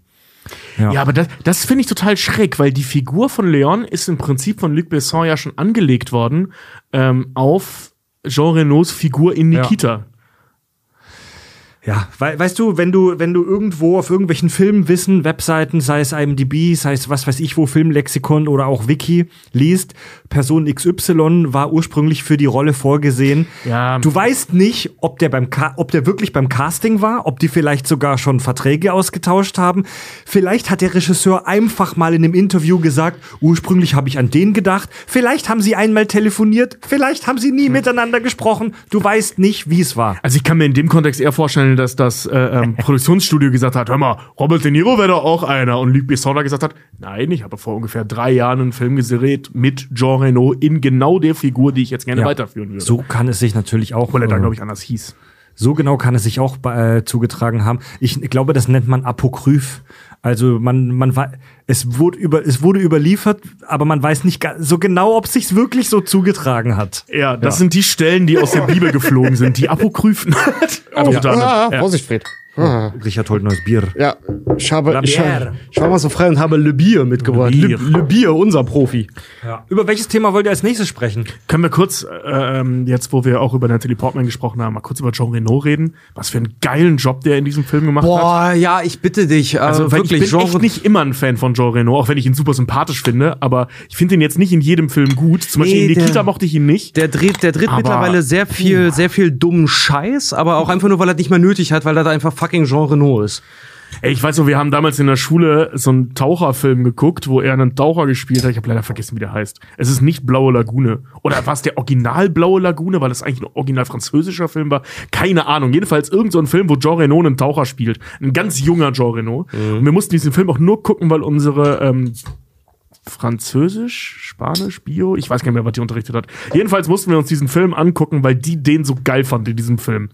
also, nach allem, was wir darüber dann schreiben sollten und so weiter, das Einzige, worüber sie gesprochen hat, ist der junge Jean Reno. Wie der halt so als Sexsymbol da aus der Lagune rauskommt. Ja, hat hat's auf jeden Fall weit gebracht. Bis zum äh, komischen Weirdo-Franzosen in Godzilla. Von Ja, Colin- der französischste Franzose, der jemals Franzost hat. Ne? Ja, das, er ist halt. Was ein- nennen die Amerikaner das? Kaffee. Ugh, c'est terrible. Er ist halt im Prinzip auf der einen Rolle hängen geblieben. Eig eigentlich, eigentlich hat er bei den, seinen größeren Produktionen in der Zukunft immer Varianten von Leon der Profi gespielt. Der, Also ich fand Wasabi schon geil. Der, hart, der hartherzige, Wasabi, der hartherzige, verspannte, aber performante Franzose. Ja, wie gesagt, ich fand ihn in Wasabi noch sehr geil. Und äh, wer ihn nicht gesehen hat, ich glaube, er ist auch gerade bei einem Streaming-Anbieter äh, drin. Ruby und Quentin mit ähm, Gérard Depardieu. Sehr zu Was sind empfehlen. das für Filme? Der ist, der ist sehr, sehr schön dämlich. Aber ja, er spielt auch mal wieder jemanden im Gangstermilieu. Genau, das waren, das waren kurz Richards Filmtipps aus der Rollkragen-Pulli-Ecke. Es ist einfach nur ein französischer Film, das ist eine Komödie, Alter. sagen, ja, das ist eine richtige blöde Komödie. Da- Dankeschön, dass du mich mal in Schutz äh, Wie heißt der Film nochmal auf Deutsch? Ähm, Ich glaube, zwei Idioten unterwegs oder irgendwie sowas. Also, das ist wirklich ein total blöder Film. Aber Ruby und Quentin könnt ihr euch sehr gerne mal angucken. Ist sehr schön. Jean Renault wird dann äh, von, witzigerweise, weil er ist der böse, äh, wie kann man sagen, auch wieder Auftragskiller der Mafia, der sich aber gegen die Mafia stellt. Und dann von Quentin, gespielt von Gérard Depardieu, einem absoluten Cretin, äh, mehr oder weniger entführt wird und der ihm immer die ganze Zeit einreden möchte, wir machen ein Bistro auf, zum Beispiel in Montargis, das heißt bei den zwei Freunden. Und dann aber die ganze Zeit dann nur scheiße war, weil er ihn nur in, ein, in eine Problematik, in ein Problem nach, nach, nach dem anderen eigentlich nur rein katapultiert. Ist ein, ist ein ganz geiler Film, könnt ihr euch mal angucken. Ich glaube, so heißt, ja, der heißt auch auf, auf Englisch heißt er The Chef. Nee, warte mal, das ist ein anderer Film. Aber auch mit Ist ja wurscht. Ist komm. auch egal. Ist auch wurscht. Ja. Ey, ist auch wurscht. Aber nee, es gibt auch gute Filme mit dem, wo er so ein bisschen anders ist. Ist hier zum Beispiel, ich mag ja hier, äh, wer ist da, die, die Purpurnen Flüsse, wo er diesen Kopf spielt. Mag ich auch ganz gerne, ja. Find- also der Ist erste, den zweiten fand ich scheiße, Ist leider beides schlecht gealtert. Sind beide schlecht Ja, das gealtert, ist wahr. leider. Äh, wo wir gerade über Natalie Portman gesprochen haben, mh, ich finde es ja immer super spannend, über solche Figurentypen, solche, solche Erzähltypes, solche Archetypen zu sprechen. Und Natalie Portman ähm, ist hier in dem Film so eine fast schon Figurentypus, so ein fast schon Archetypus, den wir heute tatsächlich äh, relativ selten sehen. Ähm, was vor dem Hintergrund von Pädophilie vielleicht auch ganz gut so ist. Also sie ist ein Figurentypus, ähm, den man Lolita nennt. Weil sie ist eine ganz klare Lolita-Figur. Ja. Ja, Tobi, und du hast zu dem Thema recherchiert und mal wieder unseren Google-Suchverlauf kaputt gemacht damit. Oh Gott, ja. Also ich habe irgendwann das wirklich, als ich bei Google dann nochmal zum 20. Mal irgendwas mit Lolita eingegeben habe, habe ich auch die Nachricht bekommen, dass Pädophilie strafbar ist von Google. Ähm, ganz, Ja. ganz oben als Das Suchanzeige. ja gut Ich so, sagte ja. immer, benutzt Bing, aber auf mich hört ja keiner. Ja, ist ja gut so, dass aber du diesen. oh Gott, nein, ich will hier keinen Tipps geben. Nein, das ist ja gut, dass du den Hinweis bekommen hast. Also eine, eine Lolita-Figur ist eine Frau, die ähm, Nee. sehr. Okay, Tobi korrigiert Genau. mich direkt. Also eine Lolita-Figur ist ein Mädchen, Ja. das schon pubertär so weit ist, dass, äh, äh, ich sag mal, Geschlechtsteile, sekundäre Geschlechtsteile erahnbar sind. Also der ganz große Unterschied zwischen einem Lo- Lolita-Komplex und äh, Pädophilie ist eigentlich nur, dass es schon Geschlechtsmerkmale gibt. Das hat nichts mit dem Alter oder so zu tun. Also wenn du als Neunjährige schon Brüste hast, was ja, was es ja gibt, ähm, würdest du darunter fallen. Also auf der, Sch- auf der Schwelle vom Kind zum Erwachs zu Erwachsenen. Genau, das nennt sich auch übrigens äh, Nymphophilie, wenn man darauf steht. Das Ganze ja auch äh, kulturell mehrfach ja auch schon auf die Spitze getrieben und dann am meisten Genau. halt bei Nabokov, glaube ich, war es, ne? Dem, dem Nympho- Russen. Genau, also bei, Nympho, okay, ich wusste nicht, dass es da noch mal einen extra Begriff gibt. äh, da komme ich jetzt zu. Ähm, also der Begriff kommt aus dem Buch Lolita von Wladimir Nabokov. Ähm, das ist ein äh, russisch-amerikanischer Autor gewesen. Was übrigens ein sagenhaft tolles, aber sehr, sehr verstörendes Buch ist. und auch Ähm, sehr, sehr anstrengend zu lesen. Ja, hab's es geschafft. ist wirklich, also es sind halt die Russen. Die Russen sind halt ein bisschen schwieriger, aber ich habe es auch, äh, meine, meine Frau hat es zu Hause und ich habe es im Zuge dessen auch mal gelesen. Das ist anstrengend, aber das ist, so blöde wie es klingt, das ist lesenswert. Ja, also er selbst sagte übrigens über das Buch, äh, dass es ihm weniger um die Handlung ging, als mehr eine, ähm, eine, wie hat er es genannt, eine Ehrerbietung oder so der englischen Sprache gegenüber, weil er sonst immer auf Russisch geschrieben hat. Und das merkt man auch, wenn man dieses Buch liest. Es ist so lang. Zwei geschrieben alles. Sätze, Egal, zwei, Buch. Genau. zwei Sätze bitte, was Ja. da in dem Buch passiert. Also, äh, in Lolita geht es um äh, einen knapp 40-Jährigen, der sich in die knapp 12-jährige Tochter seiner Vermieterin verliebt. Und bla bla bla, also ganz super lange äh, äh, Geschichte, auch total spannend und faszinierend. Und wie man das aus der Russ russischen Literatur kennt, endet das damit, dass sie kurz nach ihm gestorben ist bei der Niederkunft mit einem totgeborenen Mädchen. also so wirklich völlig drüber, so, so enden viele russische äh, Bücher aus der Zeit einfach maximal dramatisch. Krass. Ja. Aber was halt hängen geblieben ist, ist, äh, die Geschichte geht, ist nicht wie bei Leon der Profi. Also Lolita ist deutlich ernster und deutlich verstörender. Ähm, was aber popkulturell hängen geblieben ist, ist halt diese Figur der Lolita. Äh, Lolita ist äh, ihr Spitzname von Dolores. Und ähm, die wird halt bei dem Buch die ganze Zeit, also jetzt eigentlich Dolores, wird aber Lolita genannt, äh, Lolita genannt und das ist hängen geblieben. Ja, er hebt sie halt in dem ganzen Buch die ganze Zeit auf so einem mega Podest. Also, obwohl er in dem Buch, die Hauptfigur, obwohl er pädophil ist, behandelt er dieses, dieses, dieses, dieses Kind, äh, stellt dieses Mädchen aber auf so ein Podest, dass er so ins Schwärmen gerät, dass das schon gar nicht mehr. Ja. Es verliert seine Anstößigkeit ab einem gewissen Punkt, weil er selber da steht, so, okay, gut, der, der, der redet halt ganz tief von innen aus seinem Herzen raus und das ist, was dieses Buch so kontrovers macht, weil er ist eigentlich ein Pädophiler und Vergewaltiger, aber du fühlst mit ihm mit und das ist ganz übel. Also es lässt ganz, ganz, ganz, ganz üble Gefühle in einem selber auf, aufkommen. Also selbst in der Psychologie äh, spricht man halt von einem Lolita-Komplex. Das ist halt, wie gesagt, der Unterschied zwischen Pädophilie und Lolita-Komplex ist halt eben, dass es schon Geschlechtsmerkmale gibt, die man von außen betrachten kann. Ich weiß nicht, wie ich es sonst ausdrücken soll. Und ähm, Nymphophilie kommt tatsächlich auch aus dem Buch Lolita, weil er sie als äh, Nymphelle auf Französisch beschreibt, ähm, weil er ist Franzose, die Hauptfigur. Ähm, Im Deutschen nennt es Nymph Nymphchen oder so ähnlich, ähm, weil er sie einfach so heiß findet und bla bla bla, dass dieser Zwischengang zwischen Mädchen und Frau, äh, dass das eine sind, Nymphe ist. Nymphen sind ja Naturgeister aus der griechischen Mythologie. In dem Fall, also er schreibt eine Nymphe in Klammern, das ist ein Dämon. Was ni- nicht mal richtig ist, aber das schreibt halt, also zumindest nicht im griechischen Sinne richtig ist, aber das schreibt halt der Autor. Und daher auch der Begriff sowohl Lolita-Komplex als auch Nymphophilie. Ähm, auch wenn das mit Nymphen, wie gesagt, eigentlich nichts zu tun hat. Äh, da gibt's auch noch Abstufungen, aber ich will jetzt nicht über Pädophilie sprechen in diesem Film, weil es geht nicht um Pädophilie in dieser Geschichte. Trotzdem muss man das mal kurz anreißen, dass das eben auf dieser Idee basiert. Da gibt's übrigens auch noch Abstufungen mit äh, äh, Neoterophilie und Parthenophilie. Okay. Also du bist nicht einfach nur pädophil, es gibt da auch noch Absch äh, äh, Abstufungen. Alter. Ohne Ende. Also das sind jetzt nur drei. Ne? Der Mensch liebt Es gibt Schubladen. Ist so, ja. So, so viel zum Thema Lolita. Also da kommt das her aus einer echt verstörenden Geschichte, Ja. die aber in den Grundzügen ähnlich ist. Also, beziehungsweise vom, vom Beziehungsmodell her Ja, ähnlich ja, ist. So, und in den 60ern und 70ern war diese, also das Buch ist aus den 50ern Mhm. und das äh, äh, ähm, Lolita-Phänomen war in den 60ern und 70ern ein Riesending.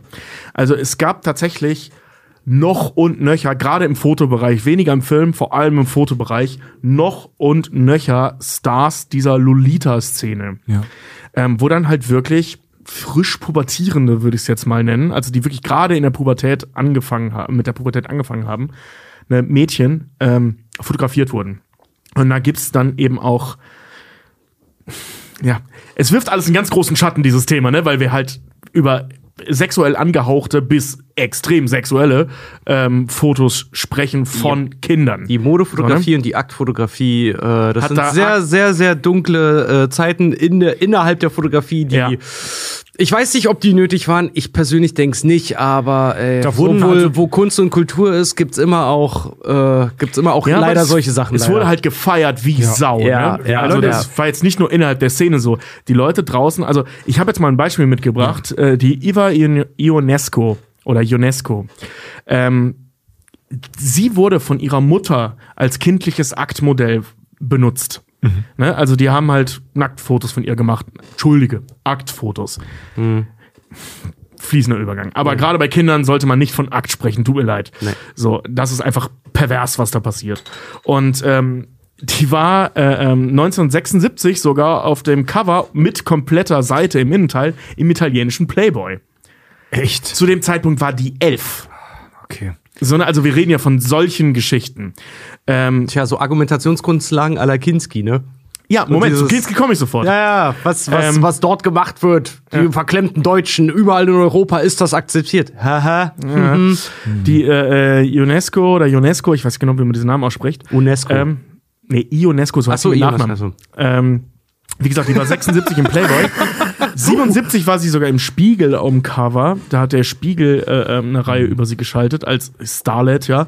Was dazu führte, dass der Deutsche Presserat die erste äh, Rüge wegen Sexismus rausgehauen hat, 1977. Oh, krass. Weil, es, weil die einfach ein fucking Kind abgelichtet haben. Seitdem hält den Preis So, ne? die Bild. Ja, mit Abstand sogar. Für die meisten Rügen des Presserats, ja. Und äh, also wirklich mit Abstand, ich glaube 50 zu 200, irgendwie sowas. Jährlich, jährlich. Also die, die, die Bild, äh, äh, Bildzeitung und Axel Springer nimmt, ich glaube, zwei Drittel des Presserates arbeiten nur, um die zu rügen. Kann man mal sehen, wie viel Macht die haben. Drecksblatt. Äh, jedenfalls äh, von wegen Kinski, Nastasia Kinski, die zweitälteste äh, seiner Tochter. Wir haben über die älteste Tochter. Klaus, genau, im Premium-Kanal Von haben Klaus wir in der Bioshit-Folge über Klaus Kinskis Leben getroffen, äh, gesprochen. Ja. Und eben Ja. auch über seine älteste Tochter. Ja, liebe jüngere Hörer, der äh, du dumme Sau-Typ. ja. ähm, gro großer, in Anführungszeichen, bekannter deutscher Schauspieler, der beruflich wie auch privat ein absolutes Schwein war. Und jeden schlechten Gag über ihn heutzutage verdient. Also, Genau. Aber keinen Respekt. ja, es sollte keinen geben, der den hochhält. Jedenfalls, der hatte äh, äh, drei Kinder. Über die älteste Tochter und ihre Geschichte haben wir in der Premium-Folge gesprochen mit Vergewaltigung und so, alles, was da drin spielte, was ihr Vater ihr an, angetan hat. Ähm, so, jetzt war aber seine zweite Ehefrau, die hatte auch ein Kind, Nastasia Kinski, über die haben wir da auch ganz grob gesprochen. Ähm, die hat natürlich auch eine Story und ihre Mutter war auch nicht so sonderlich viel besser als ihr Vater. Ähm, denn die hat das halt gepusht, dass sie Schauspielerin wird. Die hatte als Kind schon, war wohl relativ talentiert. Ähm, führte aber dazu, da dieser Lolita-Hype gerade so in war, dass sie, ich sag mal, in Filmen mitgespielt hat wie Tatort, Reifezeugnis, wo eine Schülerin sich in den Lehrer verliebt. Da spielte Nastasia, übrigens in Szene von Wolfgang Petersen. Ähm, und die Das Boot, Regisseur von Das Boot und Troja. Genau. Und ähm, war, sie war in den 70ern wirklich ein Hit, die Frau. Die gehörte zu den meist fotografierten Frauen der Welt. Die ist 61 geboren. Ne, Das heißt also aber die neun. neun in den zehn- 70ern, die war, Ah, ja, die war okay. so zwischen 12 und 17 ungefähr, so in ihrer Hochphase. Hm. Also das muss man sich mal wegtun, ja. Und wir reden jetzt nicht von Bibi und Tina Fotos. Wir reden von Reizwäsche. Mhm. Wir reden von, ich sag mal, nackter Rücken zur Kamera gedreht, koketter Blick in, in die Linse. Ne? Also wir reden von. Das, was Kinder in dem Alter eigentlich nicht zur Schau stellen sollten. Sagen wir es mal ganz offen so. ja. Ja, sa sagen wir es, wie es ist halt. Sexuell, äh, unterschwellig oder auch hyperschwellig sexueller Content mit Minderjährigen. Äh, Total. Ja. Und ähm, ich mache jetzt mal einen kleinen Schwung, weil dieser Begriff äh, ähm, der, des Lolita-Komplexes, den kennen auch viele Anime-Fans. So, jetzt gibt's einen Aufschrei. Aber ich wusste, als ich darüber gestolpert bin, dass das Ding ein Begriff ist, nämlich Lolicon. Oder äh, äh, Roricon oder so ähnlich äh, gibt es den Begriff auch. Das ist das gleiche. Lolicon kommt tatsächlich von Lolita-Komplex und weil man im ähm, Japanischen kein M am Ende eines Wortes hat, einfach von der Sprache her, äh, steht da ein M, äh, ein N am Ende, kein M. Also es müsste eigentlich Lolicom heißen, wegen Lolita-Komplex, aber es heißt Lolicon aufgrund der äh, japanischen Sprache. Und Japaner benutzen diesen Begriff tatsächlich als Begriff für Pädophilie. So. Aber in der Anime- und Manga-Welt sind das und das kennen wir auch alle aus Animes und Mangas, die Mädels, die aussehen wie neun, Ja. aber Brüste haben wie 25. So, ne? Also so diese, dieses, dieses überstil oder übersexualisierte Mädchen. Natürlich sind die in den Geschichten dann auch über 20, sehen aber halt aus im Gesicht wie neun. ja. So, ne? Und was witzigerweise übrigens daher kam, also grob gesagt, ähm, bis in die 90er rein war es verboten, Schamhaare zu zeigen in Japan. Also haben sie die einfach weggelassen. Und dann warst du halt ganz schnell in dieser Kindernummer drin, dass die halt immer jünger wurden. Total weird. Und bis in die 90er hat sich das dann so durchgesetzt, dass es durchzieht. Ich rede jetzt nicht von. Doch, ich rede sogar von so Geschichten wie Dragon Ball. Guckt euch das an, was mit Bulma passiert in den Mangas. Ne? Also. Ja, das- oder das- zum Beispiel auch Sailor Moon, da können wir irgendwann mal drüber sprechen. Bei Sailor Moon sind die Damen ja, sehen die Damen ja auch sehr, sehr, sehr jung aus, aber werden halt in ihren Verwandlungssequenzen und auch sonst sehr sexy gezeigt. Ja. Es ist auch bis heute tatsächlich so, dass äh, ähm, zum Beispiel ähm, unbehaarte Genitalien, das ist wichtig, unbehaarte Genitalien, ähm, in Japan äh, gezeichnet, gezeigt werden dürfen, aber eben in real verpixelt.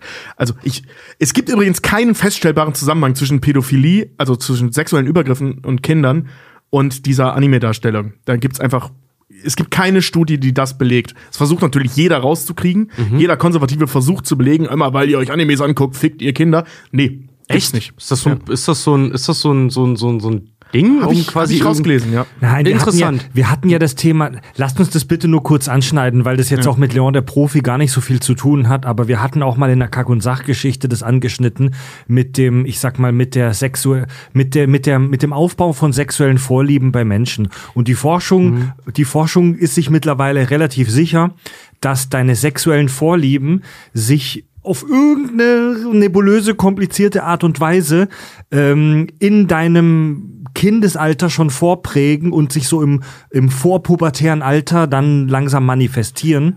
Ein, äh, ein halbwegs erwachsener Mensch, der in an großen Anführungszeichen normale sexuelle Prägungen hat, und dazu zähle ich jetzt auch äh, Homosexualität und so weiter dazu, ähm, der wird nicht vom Gucken von irgendwelchen Animes Ja. plötzlich pädophil. Das Ja, ist kompletter ja. Schwachsinn. Total.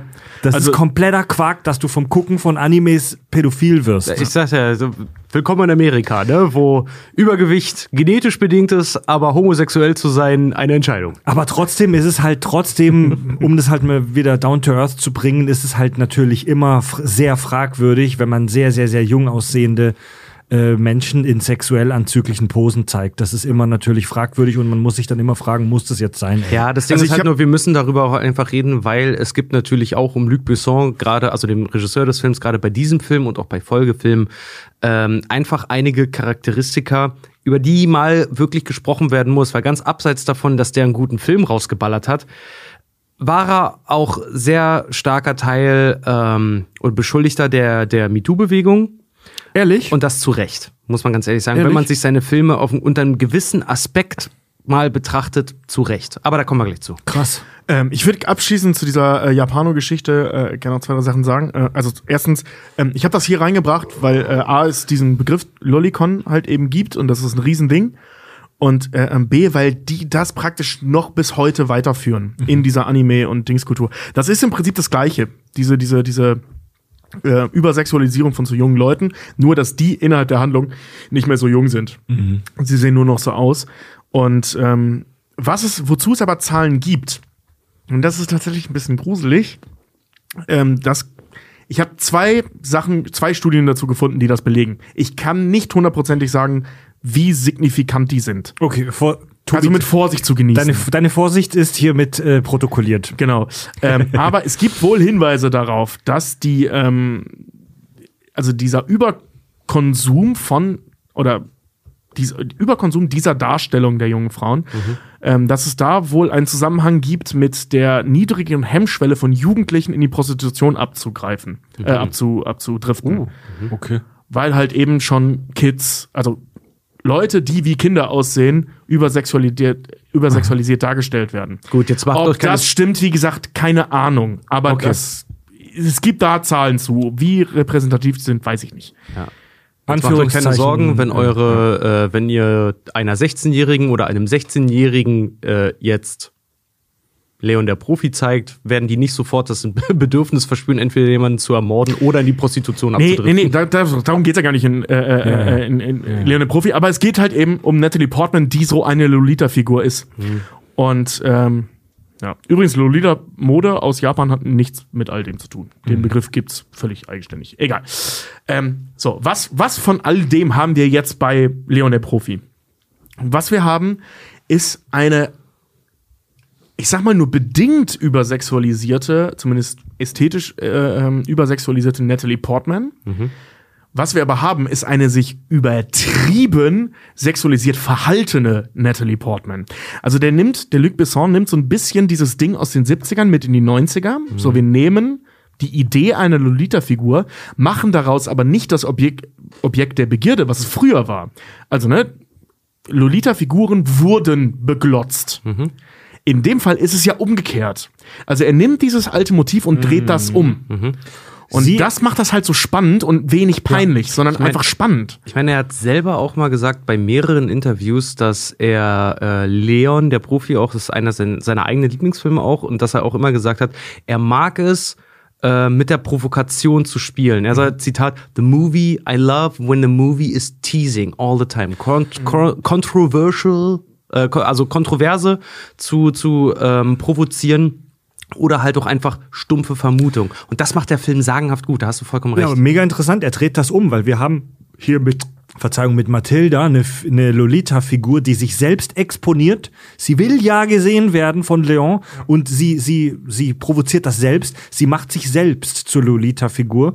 Und wir haben auf der anderen Seite Leon einen widerwilligen Zuschauer. Er möchte das ja nicht sehen und er möchte gar nicht damit konfrontiert werden. Äh, ein, also wir haben hier einen Konsument, der, also einen visuellen Konsumenten der, der Lolita-Figur, der widerwillig ist. Noch dazu wird halt auch dieses Lolita-Bild halt so geil. Es wird ja über mehrere Phasen hinweg, weil sie hat ja immer mal so Phasen, wo sie sich an Leon ranmacht. Ähm, was aber gerade in der Restaurantszene, erinnert ihr euch, wenn sie das erste Mal Champagner trinken, weil äh, wir machen eine Pause, weil a job well done und die dann halt darauf einen Champagner trinken und sie natürlich, sie ist zwölf oder irgendwas, darf man kein Shampoos trinken, verträgt das natürlich nicht, ist nach zwei Gläsern schon etwas sehr gelockerter, als sie sein sollte. Lachkrampf. Ja, pass mal auf, das finde ich halt nämlich auch so geil. Sie macht Leon an mit, wir sollten uns küssen. Und er sagt, nein, doch. Und dann kommt sie auf ihn zu, er lehnt sie ab, sie trinkt ihren Shampoos aus und war gerade noch vollkommen sexualisiert, vollkommen sexuell aufgeladen, äh, sich ihrer, ihrer, ich würde mal jetzt böse sagen, Hormone überhaupt nicht bewusst, was mit ihr da gerade passiert und lacht dann aber wie ein kleines Kind über ihren Rülpser und kriegt sich nicht mehr ein. Und das, mach ist so die, diese, diese Zerstörung dessen halt einfach. Sie, sie gibt sich als extrem reife Frau, die weiß, was sie möchte, lacht sich aber im Gegenzug dazu dann schlapp, dass sie selber von Alkohol einen tierischen Burp ablässt. Und, und das, das ist halt das, was, was Besson da ganz clever einsetzt, diese Umkehr der Lolita-Figur. Ne? Dass wir als Zuschauer nehmen das ja auch nicht wahr. Also, weißt du, diese äh, hier, die Kinski oder die Ionesco, die wurden halt so völlig übersexualisiert dargestellt. Die solltest du auch als Zuschauer geil finden. Ähm, das tun wir bei Natalie Portman nicht. Weil die so unangebracht die ganze Zeit agiert und so oft hin und Ja. her switcht zwischen Kind und Erwachsenen. Also sie du kannst ist, sie als ähm, Zuschauer gar nicht heiß finden. Er erinnert uns, der ne? Regisseur selber erinnert uns immer wieder halt auch selber dran, die ist ein Kind. Genau. So selbst Ja. wer jetzt da irgendwie einen Harten in der Hose kriegt, das ist ein fucking Kind. Genau, sie, So. also Natalie Portman war auch schon damals sehr hübsch. Es ist auf jeden Fall ein super, super hübsches Mädchen. das ist wahr. Mega hübsch, aber als Zuschauer fühlst du dich, äh, wie soll ich sagen, nicht behaglich. Ja, das Du ist fühlst, unangenehm. Du fühlst dich unangenehm als Zuschauer. Ja, je du älter du wirst, umso zuguckst. immer mehr die Rolle von Leon halt ein. Du- ja, aber ich, also fand, ich ich, fand das als Kind schon unangenehm, diese Szene, weil ich halt als, als Kind schon dachte so, Alter, der ist doch viel älter. Das ist so, als würde ich mich an Marm Es ist ranmachen. witzig, dass du das sagst. Ich hab's nie gesehen. Ich hab's wirklich nie nie so wahrgenommen. Ich hab's immer, ich hab da immer so eine so eine überschwingliche Tochter-Vater-Dynamik drin, drin gesehen. Ja, voll, weil na okay, dazu muss man noch sagen, meine Schwester ist gegenüber meine, mein, mein, meinem Vater auch eine sehr überschwängliche Tochter halt mit viel umarmen und Küsschen geben und hast ja nicht gesehen. Ähm, und für mich war das, war das nie so ein, so ein sexuelles Ding. Aber jetzt mittlerweile mit über 30 sitze ich auch da, verstehe Leon in, in seiner Rolle. Und dann hast du da ein zwölfjähriges Mädchen, was sich äh, dir mehr oder weniger fast hingibt und du sagst, ey, lass das mal. Ja. So, hör mal auf. So, das, Calm down. ja, so. Calm your tits, Calm, babe. calm your tits, get some ice and cool, your, cool yourself down. So. Ja. Der Lolita-Komplex, auf jeden Fall Eine spannende literarische Figur. Wir machen ein ganz kurzes Päuschen und holen noch ein paar Bierle aus dem Kühlschrank Bierle. und äh, danach machen wir einen Deep Dive in die Story und interpretieren mal wieder die Scheiße raus. So. So, ne? Ja, aus Holderle. Richard, du hast dir für uns den Rollkragenpulli und den weißen Schal und die Baskenmütze angelegt. Und meine Lesebrille nicht zu vergessen. so, Deine eine, Lese- so eine ganz schmale für vorne für die Nase. Brille, dein äh, Rotweinglas vor dem Kamin äh, geöffnet äh, und uns eine und ich eine kleine Analyse des Films gemacht und der Figuren. Na, besser gesagt, Was, willst, was willst du uns sagen? größtenteils der Figuren. Und zwar ähm, war es mir persönlich wichtig, mal ein bisschen auszuarbeiten und äh, mich gerade auch mit euch beiden darüber so, zu unterhalten, wie mh, ambivalent die Figuren eigentlich auch zueinander stehen. Also gerade Leon, Matilda und vor allen Dingen äh, Norman Stansfield. Norman Also- Stan, sorry, aber Norman Stansfield ist Gary Oldman. Genau. Gerade Der wie, Bösewicht. Genau, gerade wie die so zueinander stehen. Hintergrund des Ganzen, ähm, wer sich erinnert an unsere Dexter-Folge, ich habe genau über sowas halt auch eine Facharbeit geschrieben. Äh, und zwar, wie man eigentlich einen ähm, negativ besetzten Charakter positiv erscheinen lassen kann. Und bei Leon gab es da einfach zu viele Überschneidungspunkte, dass ich das selber nicht nicht sehen konnte. Und mir dachte, komm, jetzt machst du mal eine Charakteranalyse und guckst dir die dabei mal an. Und habe dabei echt gerade bei dem Protagonisten und dem Antagonisten sehr geile Sachen eigentlich gefunden, die mir vorher nie so aufgefallen sind, was eigentlich noch mehr für diesen Film halt spricht. Nämlich ähm, sind die beiden natürlich zwei Seiten einer Medaille. Wir haben auf der einen Seite den Leon, der eigentlich in seiner Grundprämisse, so wie er angelegt ist, rein von den Fakten her, er ist Auftragskiller, er ist unauffällig und er ist ein ziemlich verschlossener Typ, eigentlich jedes Potenzial hätte, um ein unmoralisches Charakterbild an den Tag zu legen, weil er nun mal ist, wie er ist. Äh, also weil er Geld damit verdient, dass er Leute tötet und auf der anderen Seite aber jedes Mal nach jedem Job sich erstmal wieder reinigt und zum Beispiel auch seine Milch trinkt. Wohingegen ähm, Gary Oldmans Figur, der Norman Stansfield, ein sehr kultureller Charakter ist oder sich sehr kultiviert und kulturell gebildet halt zeigt mit seinen Anzügen und seiner klassischen Musik und den seiner, seiner Jobposition und allem, was er so hergibt, weil der ist ja Ein ein gestandener pseudo-intellektuellen Sprüchen. Genau, der ist ja ein sehr gestandenes Mitglied dieser, dieser Gesellschaft. Aber womit diese beiden Figuren eigentlich zu kämpfen haben und warum sie so super Protagonist und Antagonist sind, zeigt sich halt bei tieferer Betrachtung. Leon ist Immigrant. Ähm, er ist aus Italien geflohen, äh, aufgrund eines emotionalen Mordes, den er ja begangen hat, wie er, wie er Mathilde ja auch gesteht. Er kann nicht lesen, er kann nicht schreiben. Er selber lebt absolut asketisch in seiner Bude. Der hat ja nichts. Die, jedes Mal, wenn die auch nur seine umziehen, Pflanze. der hat seine Pflanze, der hat seinen Koffer und der hat die Klamotten, die er am Leib Und trägt. seine Milch. Genau, und das ist ja das, was er, was er immer mit, genau, was er immer mit sich, äh, mit sich nimmt. Er trinkt Milch, was seinen sehr einfachen Charakter halt auch noch unterstreicht, weil gerade Milch, ich komme auf das Wort des, des Symbols einmal zurück. Ein Symbol ist ja etwas, äh, was eine tiefere Bedeutung Ein, hat. ein Vergleich ohne wie.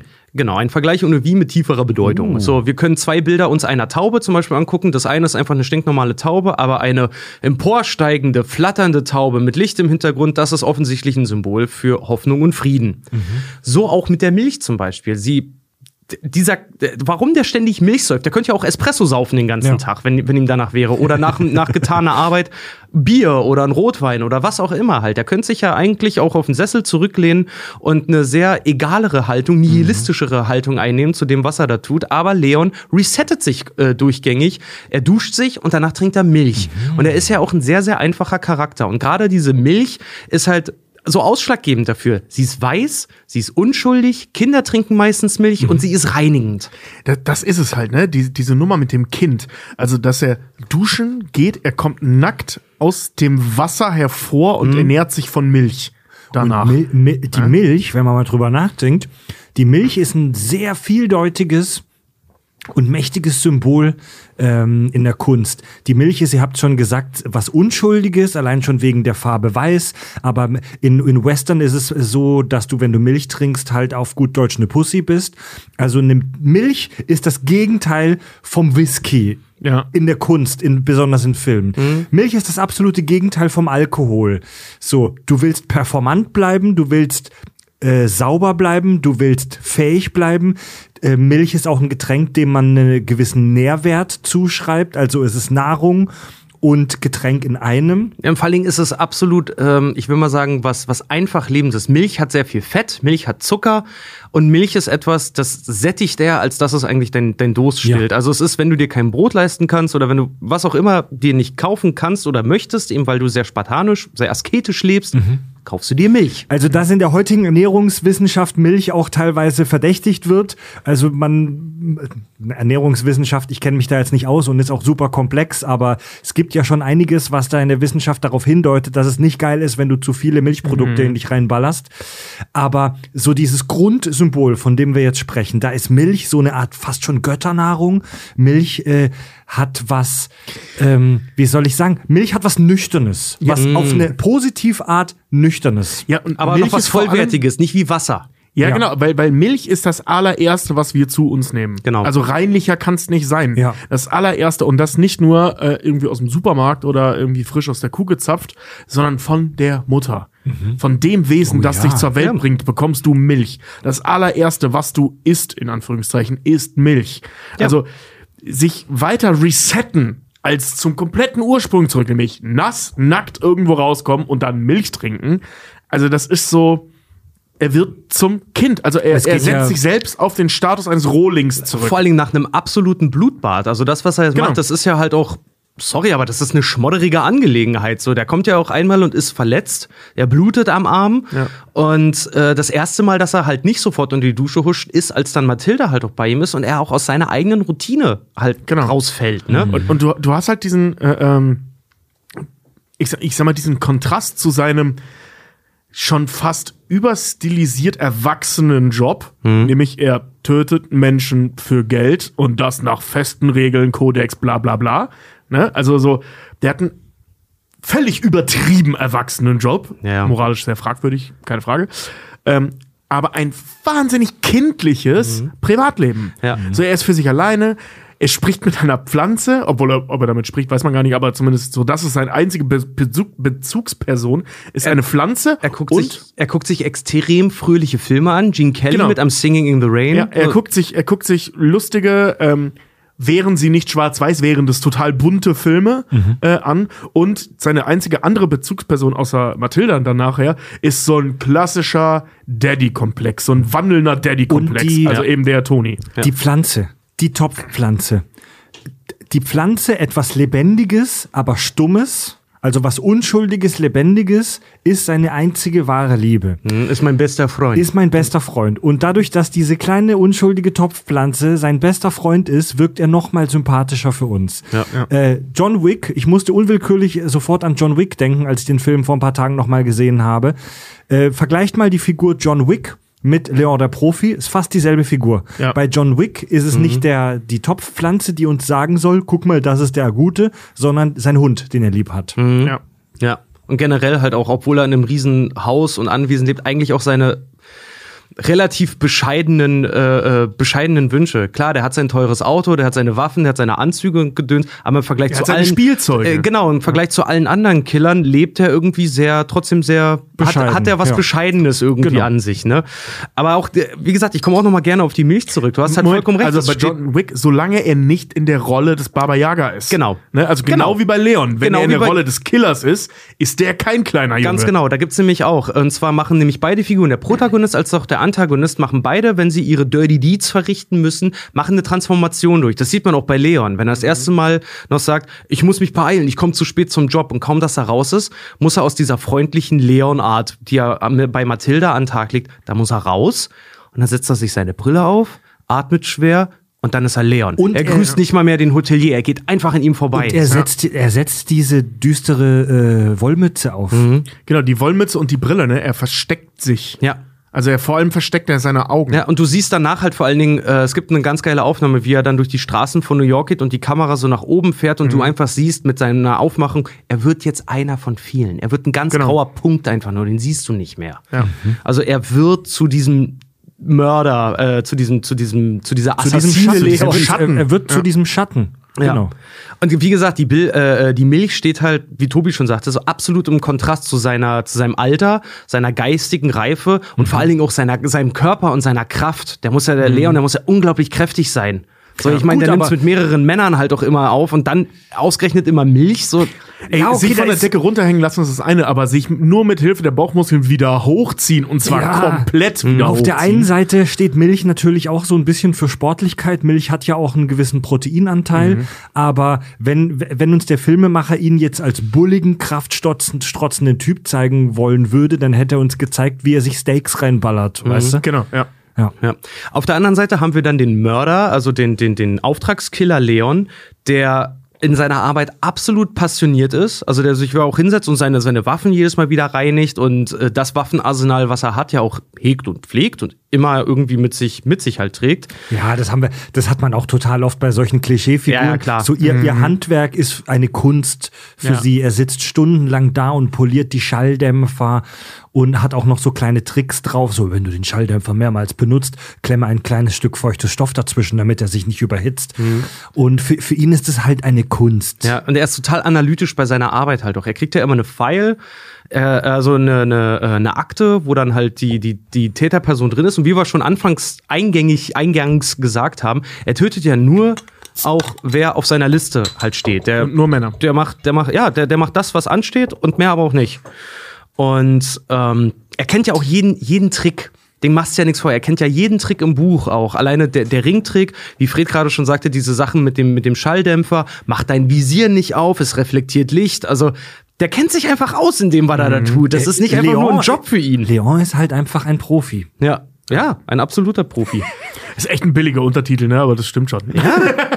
Und dann haben wir auf der anderen Seite Norman Stansfield, den abgefuckten DEA-Bullen, der ähm, ein Kritiker hat so schön geschrieben, der Antagonist, der tausende Antagonisten designt hat. Finde ich nämlich super gut. Und zwar, er trägt einen hellen Anzug.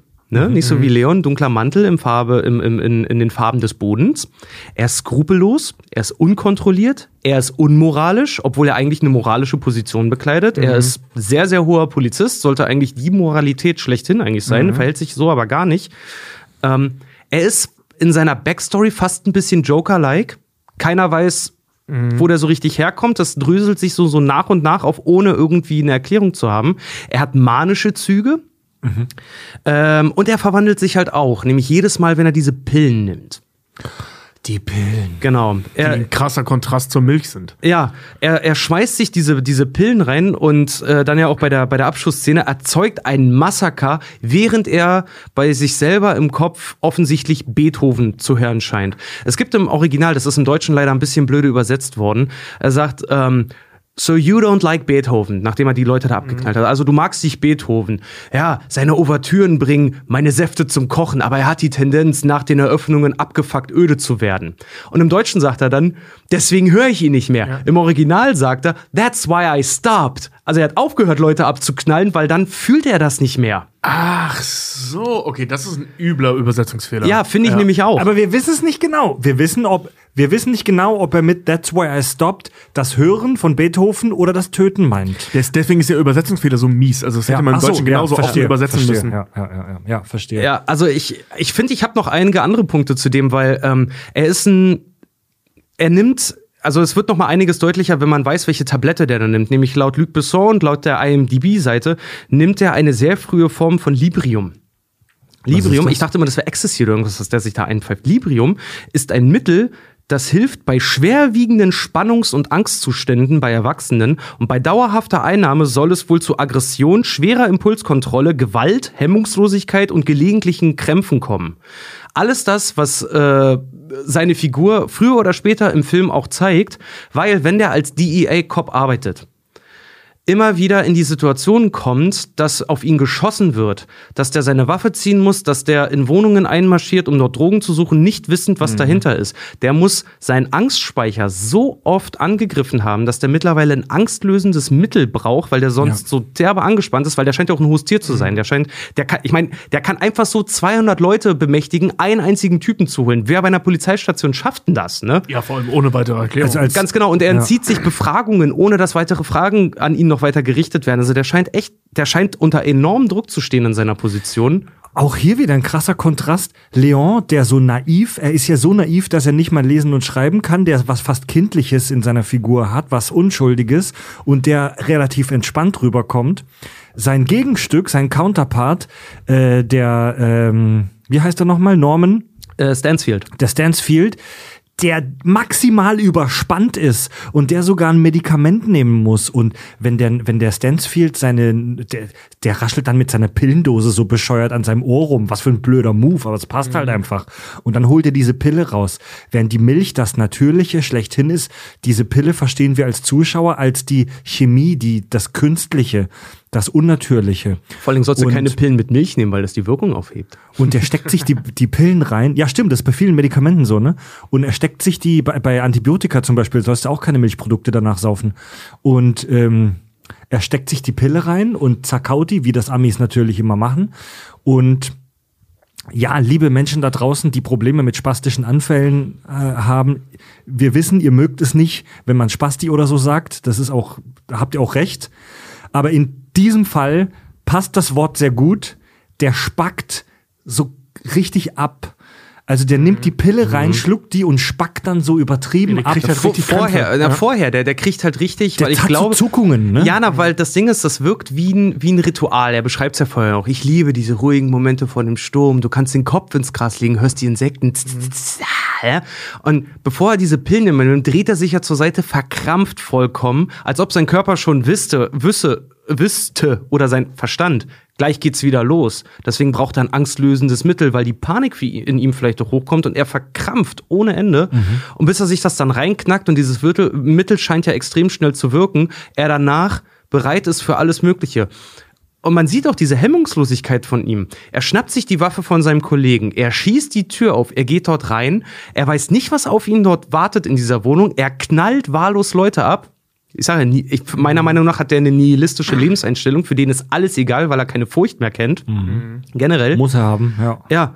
Und äh, rennt ja sogar zweimal seinen Kollegen in die Schusslinie, ohne überhaupt mit der Wimper zu zucken. Alle anderen, die dort mit in dieser Wohnung sind, von seinen, von seinen äh, Mitpolizisten, die sind hammermäßig angespannt, die schwitzen, die stehen unter Druck, die wissen nicht, was da passiert. Und er marschiert da durch, rennt den sogar vor die Flinte, die zucken alle zusammen, nachdem die sehen, dass er das ist. Und ihm ist das alles scheißegal, weil er keinen Wert mehr auf sein Leben oder auf das Leben von anderen Leuten halt legt. Das ist auch was, was er Natalie Portman, äh, was er, was er Mathilda da noch in ähm, dieser Badezimmer-Szene auch eindeutig sagt.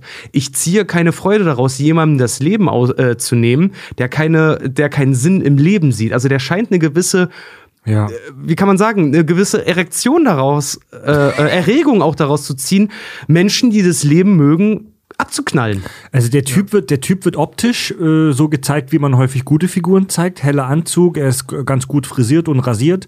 Er ist Cop, auch wenn wir das erst später erfahren. Ganz gut rasiert, er hat immer einen Drei-Tage-Bart. Ja, okay, okay, okay, aber er wirkt trotzdem vergleichsweise gepflegt zu vielen anderen Figuren und ist auch ganz gut angezogen und wirkt aber durch sein Verhalten und durch seine Ernährung, durch die Pillen total weird und künstlich und auch, dass er so, dass er sich so überintellektuell präsentiert, so. Das wirkt nicht sympathisch.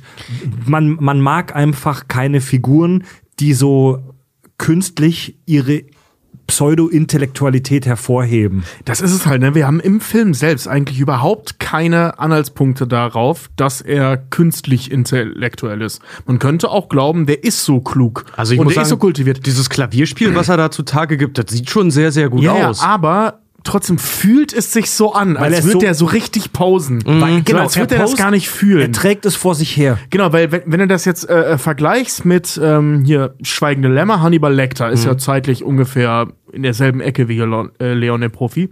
Da ist noch Hannibal Lecter, der ganz klar der Böse ist, aber nicht unsympathisch und vor allem, obwohl er wirklich ein Monster ist und ähm, vor allem, der post nicht. Also, weißt du, da, dem kaufst du, der, der, der trägt auch nicht so nach außen, dass er so kultiviert ist, sondern der ist halt so, der blutet das so.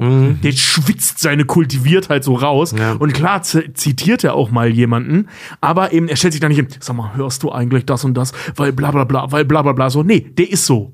Ja, und, und Gary Oldmans Charakter versucht das so zwanghaft nach Ja, außen zu bringen. Du gehst, so, zu, ne? dein, ich du find, gehst zu deinem Dealer in die Bude, willst Ja. ihn einschüchtern und schwalzt ihn voll mit Beethoven. Also, Genau, ne? Also das ist, das Ja. wirkt so künstlich irgendwie. Und was halt ein voll geiler Kontrast zu dem absoluten, also optisch, wie sich verhaltenen, abgesehen von seinem Beruf, Naturburschen, Mhm. äh, äh, ähm, äh, Jean Reno, also Leon ist.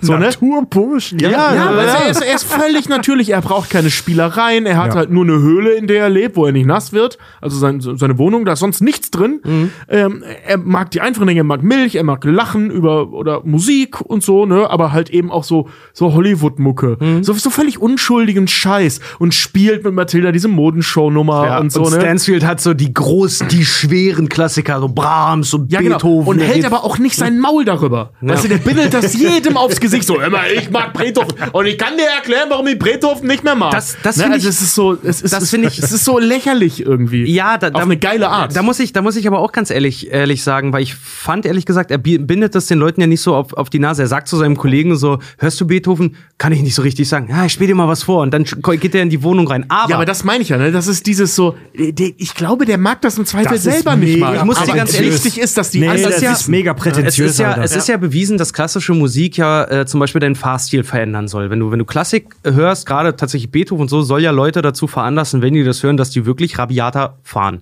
Und ich glaube, nachdem Wagner. ich, nach, bei Richard Wagner fährst du rabiat, ich glaube bei Beethoven. in- Aber ja, genau. Aber ruhige, ich- ruhige Musik entspannt dich und ne. Genau, Ja. aber ich habe ähm, im Zuge meiner Recherche zu den, zu den Charakteren denke ich, und das ist meine subjektive Meinung jetzt einfach nur, das ist, äh, spricht in keiner, Ana, äh, äh, keiner Analytik irgendwie rein, wenn wir dort einen Charakter haben, der im Prinzip angstgestört ist, und zwar dahingehend, dass er, dass ihm alles, alles andere scheißegal ist, weil du siehst ihn auch sau häufig, wie er mit Waffen vor Kollegen rumhantiert und das ist ja, dem ist das ja scheißegal, wer vor ihm steht. Er hantiert ja immer mit diesen Waffen halt rum.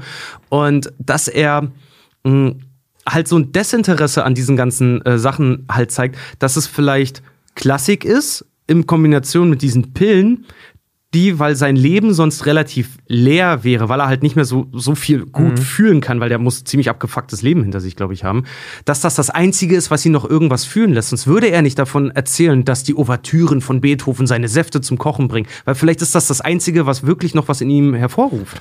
Oh, oh, Ja, aber, aber das spricht nicht von kulturell, äh, äh, von, Nee. von, von, von, auch Ab, egal. absolut nicht, ab, Okay. absolut Ja, ja, nicht. Das, macht, das macht ihn, das macht ihn null ist kultiviert. ja jetzt Genau, auch ein, genau, Ja, ja. Ist jetzt auch ein, ist jetzt auch ein wirklich sehr, sehr tiefes Detail. Äh, Das Ja, mit aber Waffen- geiles, weil's so das krass mit, das mit den Waffen gerade finde ich auch interessant. Äh, Es sagt, wie, eine, wie geht eine Figur mit Gegenständen um, mit den hier wichtigen Gegenständen, die Waffen.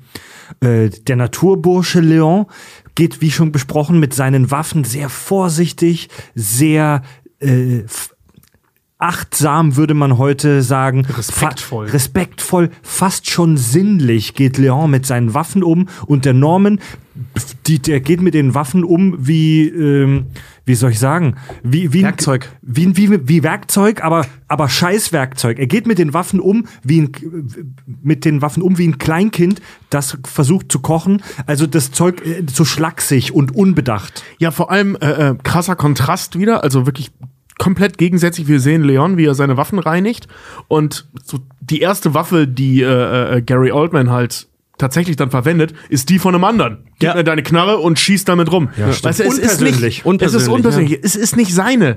So, ne? Ihm ist das scheißegal, Ja. welche der da in der Hand hat. Ja, ja. Und auch generell, dass der so äh, aus mir nichts, dir nichts. Ich meine, das ist auch eine humoristische Szene, aber auf die alte Dame halt schießt und dann die Scheibe da trifft und sagt, er hat gesagt, sie soll wieder reingehen. Super geil, aber dem ist das egal. Er, er steht ja da noch im Bad und zielt auf seinen, auf seinen Kollegen mit den Dreadlocks, der noch da steht so, hey, ja, Norman, bleib, bleib cool, ich hab dich gehört. Und er steht da und er weiß, also Stansfield selber, weiß ja nicht, was los ist. Ja. So richtig, aber der hat halt eine Knarre in der Hand und zielt damit direkt auf jemanden. Auch wieder Wohingegen Leon schon weiß, wenn da eine Waffe irgendwo ist, da ist eine Patrone, äh, ne, da ist eine Kugel äh, im Lauf. Ich hab's klicken hören. Nee, ich kann das hören. Ja. So, oh.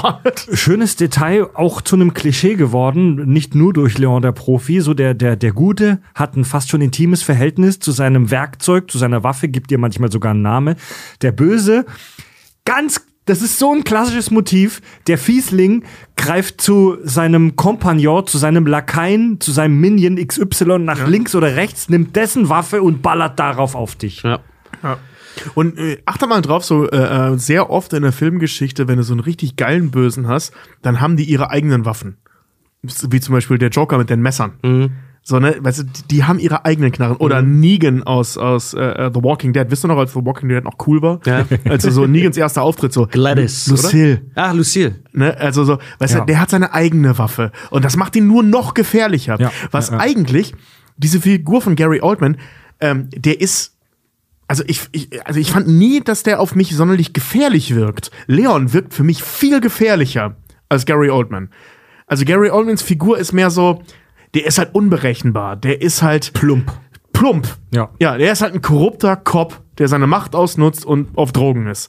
Während Leon durch diese Nummer, gerade wie er eingeführt wurde, so maximal gefährlich wirkt. Wir hatten das ja, wir hatten ja das, glaube ich, beim Dschungelbuch auch das Motiv des edlen Wilden. Man könnte Leon fast sehen als diesen Archetyp des edlen Wilden. So, er hat keine Bildung, er war nie auf einer Schule, er kann weder lesen noch schreiben, aber er hat ein edles Gemüt und er hat eine Waffe, der einen Namen gegeben hat. Also nicht, wirk Ungeschliffen. nicht wirklich, aber Un gefühlt. ungeschliffener Diamant so ein bisschen. Obwohl, streng genommen wissen wir nicht, ob die Waffe einen Namen hat. Kann gut sein. Der redet ja nicht viel. Ja. Äh, und was die beiden dann halt miteinander verbindet, äh, Stansfield selber scheint Teil auch eines Drogenkartells zu sein, weil der Job beim DEA, ich meine, wir lernen ihn dadurch, wir lernen ihn kennen, wenn er Drogenpäckchen wieder abholen will von einem Kurier und dabei feststellt oder seine Bande feststellt, Alter, das ist um 10% verschnitten. So, ne? ähm, und später geht er dann auch zu Tony direkt rein, wohingegen, äh, wo er davon berichtet, dass Leon, sein Partner, ab, hat abschießen lassen, der gerade äh, mit den Asiaten irgendwas geklärt. hat. Also der scheint irgendwie halt auch in diese Drogenkartelle Ja, verwickelt zu sein. Äh, er, hat, er hat Kontakte zu den Asiaten und er weiß, dass die Italiener die Auftragskiller stellen, weil der Toni auch sagt, so, hey, deine Dienste für unsere Aufträge waren, wir waren bisher immer zufrieden, aber jetzt will ich einen Namen von dir haben. Also was es in 90% aller Fälle als Filmbösewicht, der mit Drogen dealt, gibt, ist irgendjemanden oben dir über dir drüber, der noch böser und noch gefährlicher ist und wegen dem du richtig unter Druck stehst. Ja. Safe wird der äh, Gary Oldman irgendeinen Kartelltypen über sich haben, von dem er den Stoff kriegt und dem er Wahrscheinlich. Rechenschaft schuldig. ist. Rechenschaft schuldig ist und der gegen den die alle da wahrscheinlich nur Firlefanz machen. Ja. Der verpasst dir eine kolumbianische Krawatte. Ähm, Stansfield arbeitet nach seinem eigenen Rhythmus. Er überlegt mal, wie wir den Typen als erstes sehen. Er steht abseits vom Geschehen und hat Musik auf den Ohren. Also er macht, was er selber möchte. Leon hingegen bekommt Aufträge. Das ist ja, das ist schön. Ähm, Er lebt nach seinem eigenen Rhythmus. er leben beide in ihrer eigenen Welt. So ein bisschen. Leon lebt in seiner Welt, zurückgezogen in seiner Bude. Stansfield lebt in seinem Kopf. Kleiner, kleiner Einschub, die Figur aus äh, Baby Driver, relativ aktueller Film. Äh, da, da trägt die Hauptfigur äh, die meiste Zeit Kopfhörer. Die lebt auch in ihrer eigenen Welt nach ihrem eigenen Rhythmus. Ja, weil er einen Tinnitus hat, ne? Ja. Geiler Film übrigens. Ja, super geil. Und ähm, wie gesagt, auf diese Beethoven-Nummer nochmal zurückzukommen, hatte ich mir noch aufgeschrieben, dass er, er genießt den Rausch, das Adrenalin, aber alles andere danach. Deswegen kommt er, der, bei mich lässt dieser Satz nicht los mit den Ouvertüren, weil wer ein bisschen Beethoven irgendwie kennt, ja, der wird nach den, nach den bombastischen Eröffnungen, wird er langweilig manchmal. Er hat nicht ganz Unrecht. Und das ist halt aber auch so bildgebend für diese Figur. Er lebt das Adrenalin aus, dieses große, kurze, bombastische und alles, was danach kommt, ist Business as usual. Und das langweilt ihn. Weil wenn du, er geht rein in die Wohnung, er ballert Leute ab, er, er, er, er kommt in die, in die Verhörsituation mit jemand anderem, schüchtert den vollkommen ein und fällt dann ab denkt, sein Dienst ist getan, will schon raus aus der Wohnung, wird dann angeschossen, kommt noch mal hoch, wird total hysterisch, tötet jemanden, indem er das gesamte Magazin leer schießt. Und du siehst es ja danach, sein Kollege muss ihn ja mehr oder weniger rumtragen, weil der nicht mehr, weil der nicht mehr stehen kann, weil der vollkommen losgelöst ist und einfach nichts mehr geht so. Also das ist ein Mann, der lebt fürs Adrenalin und das muss gefährlich sein, glaube ich. Er hat sich ausgepowert. Ja, vor allem, er Er, ist, er teilt sich seine Kräfte nicht ein. der ist auch im Gegenteil äh, äh, zu Leon ein total labiler Charakter. So, ne? Also der, der, der schafft das ja nur so in Schüben, ein krasser Typ zu sein. Weil dann fällt er wieder ab oder, oder stellt wieder, steht wieder irgendwo rum und will nicht gestört werden, weil er seine Musik hört. Also er ist ja nicht so ein, er ist jetzt halt nicht Don Corleone, weißt du, so, so ein Typ, der omnipräsent irgendwie ist. Sondern er ist halt da, lass ihn in Ruhe, er wird vor und nach der Aktion mit niemandem reden, sondern er ist leicht brechbar, er hat kaum Impulskontrolle und das im Kontrast zu Leon, der immer er selbst ist Ja. und von der Nebenfigur dann eben Natalie Portman bzw. Matilda aufgebrochen werden muss. Ja. Während Gary Oldman komplett offen da liegt. Ja, so waren die Charaktere übrigens auch angelehnt. Äh, Luc Besson hat immer gesagt, äh, er findet total erstaunlich, was Jean Renault aus Leon gemacht hat, weil die Figur war, und das ist wirklich Theaterjargon eigentlich, die Figur war als geschlossen angelegt. Geschlossen bedeutet so viel, es gibt nicht viel Spielraum. Die Figur ist, wie die Figur ist, wohingegen Stansfield vollkommen offen angelegt war als Counterpart. Gary Oldman hat diese Figur zu 90 Prozent alleine gemacht. Kannst du auch mal improvisieren. Ja, hat er auch. Mehr, mehr als einmal wohl. Also es gibt ganz, ganz viele Sachen, die, die, die, die charakteristisch für diese Figur sind, die von Gary Oldman halt einfach Umso kommen. geiler, dass es dann am Ende so gut passt, dieses Gegenspiel, und wir hier im Jahr 2021 bei den Kack- und Sachgeschichten da so lange so interessant drüber schwafeln können. Ja, und einen großen Aspekt hatte ich noch, weil das finde ich nämlich geil. Die beiden kommunizieren ganz anders. Stansfield kann lesen, schreiben, hat einen guten Job. Der kann sich mit Worten ausdrücken, sogar sehr, sehr gut, wie ich finde. Leon macht das Ganze, der kann nicht sagen, er liebt dich, bis bei dem großen Höhepunkt am Ende, wo er es dann Mathilda auch wirklich auch mal sagen kann, wahrscheinlich um sie zu beruhigen, aber er bringt es über seine Lippen. Aber Wo Leon er ist den Ring weiterreicht. ja, aber Leon ist jemand. Leben? Re äh, Leon ist jemand, der zeigt dir das durch Subtext, durch, durch Körpersprache. Weil, wenn Ma- Leon war dabei, als er gesehen hat, was Mathilda widerfahren ist. Was hat er gemacht? Er hat sie zu sich geholt und er hat sie aufgeheitert durch die Nummer mit dem Schweinchen. So, das ist. Das Wo er eine- dann endlich mal sprechen konnte. Genau, das ist körperliche, das ist eine körperliche Kommunikation. Mathilda sagt Stansfield, oder er erkennt an ihr, Moment mal, du bist gar nicht hier wegen irgendeinem Auftrag, das ist was Persönliches. Und sie guckt ihn an, du hast meinen Bruder getötet. Und er, sie versteht, versteht, warum sie sauer auf ihn ist, sagt, ja, tut mir leid. Aber ihn es eigentlich nicht interessiert. Also er kann Mathilda verstehen, er kann verstehen, was Mathildas Problem ist, antwortet aber drauf, was, was ich so heftig finde irgendwie, weil der, diese Kommunikation bedeutet in dem Moment halt gar nichts, obwohl er die Situation begreift. Leon begreift es vielleicht nicht wahr. Der agiert nur seinem Herzen nach. So, da geht's ihm mal schlecht, also muss ich den aufheitern. So. also der Typ hat ein ganz, ganz krasses asoziales Verhalten halt einfach äh, Definitiv. legt er an Tag. Also absoluter Nihilist, dem einfach alles und er selber und jeder und überhaupt egal ist. Vor allem haben wir da wieder diese witzige, ähm, ich sag mal, dieses witzige Gegenüberspiel von Kind und Erwachsenen. Ne, du hast Mhm. Gary Oldman, er ist halt der Erwachsene, er kann lesen, er hört klassische Musik. Natürlich jetzt in völlig übertriebener Art, ne? Aber er kann lesen, er hört klassische Musik, er hat einen Job. Er nimmt Medikamente. So, ne? Er nimmt Medikamente, genau, von denen niemand weiß. Also das muss ja jetzt im Nachhinein gesagt werden, was es ist. Ist halt wie so, der Mami schluckt irgendwelche Pillen. Ja, keine Ahnung, welche das sind als Kind. Was weiß ich, ne? Im Zweifel war es Aspirin, vielleicht aber auch mehr. Weiß ich nicht. Als Zuschauer, wenn wir Gary Oldman sehen, keine Ahnung, was sein Job ist anfangs, aber er hat einen Job. Äh, Keine Ahnung, was für Pillen das sind. Das muss uns der Regisseur erst nachhinein sagen. Sondern, also, und dann hast du Leon, der halt einfach ein Kind ist.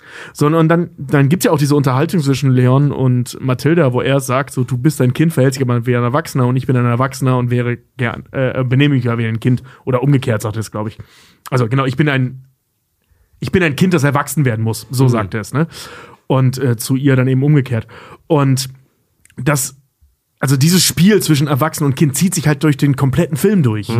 Na, sowohl in der Beziehung als auch eben in Protagonist und Antagonist. Weil, ah, egal, habe ich schon erzählt. Ich, fange Ja, wieder an, mich zu wiederholen, wissen, was du weil, weil ich dieses Bild so geil finde, ne? dass ich das die ganze Zeit im Kreis rede. Es geht immer um Erwachsene und Kind. Erwachsene und Kind, die ganze Zeit. Ist eine Kontrollfrage, ja. find- Genau, und du kannst eigentlich äh, äh, den Film, was ja in Amerika ganz viel gemacht wurde, ähm, ihr vorwerfen, dass es halt um eine Beziehung zwischen Erwachsenen und Kind geht und das deswegen fouillepar ist. So, nee, ganz ehrlich, kannst du nicht sagen.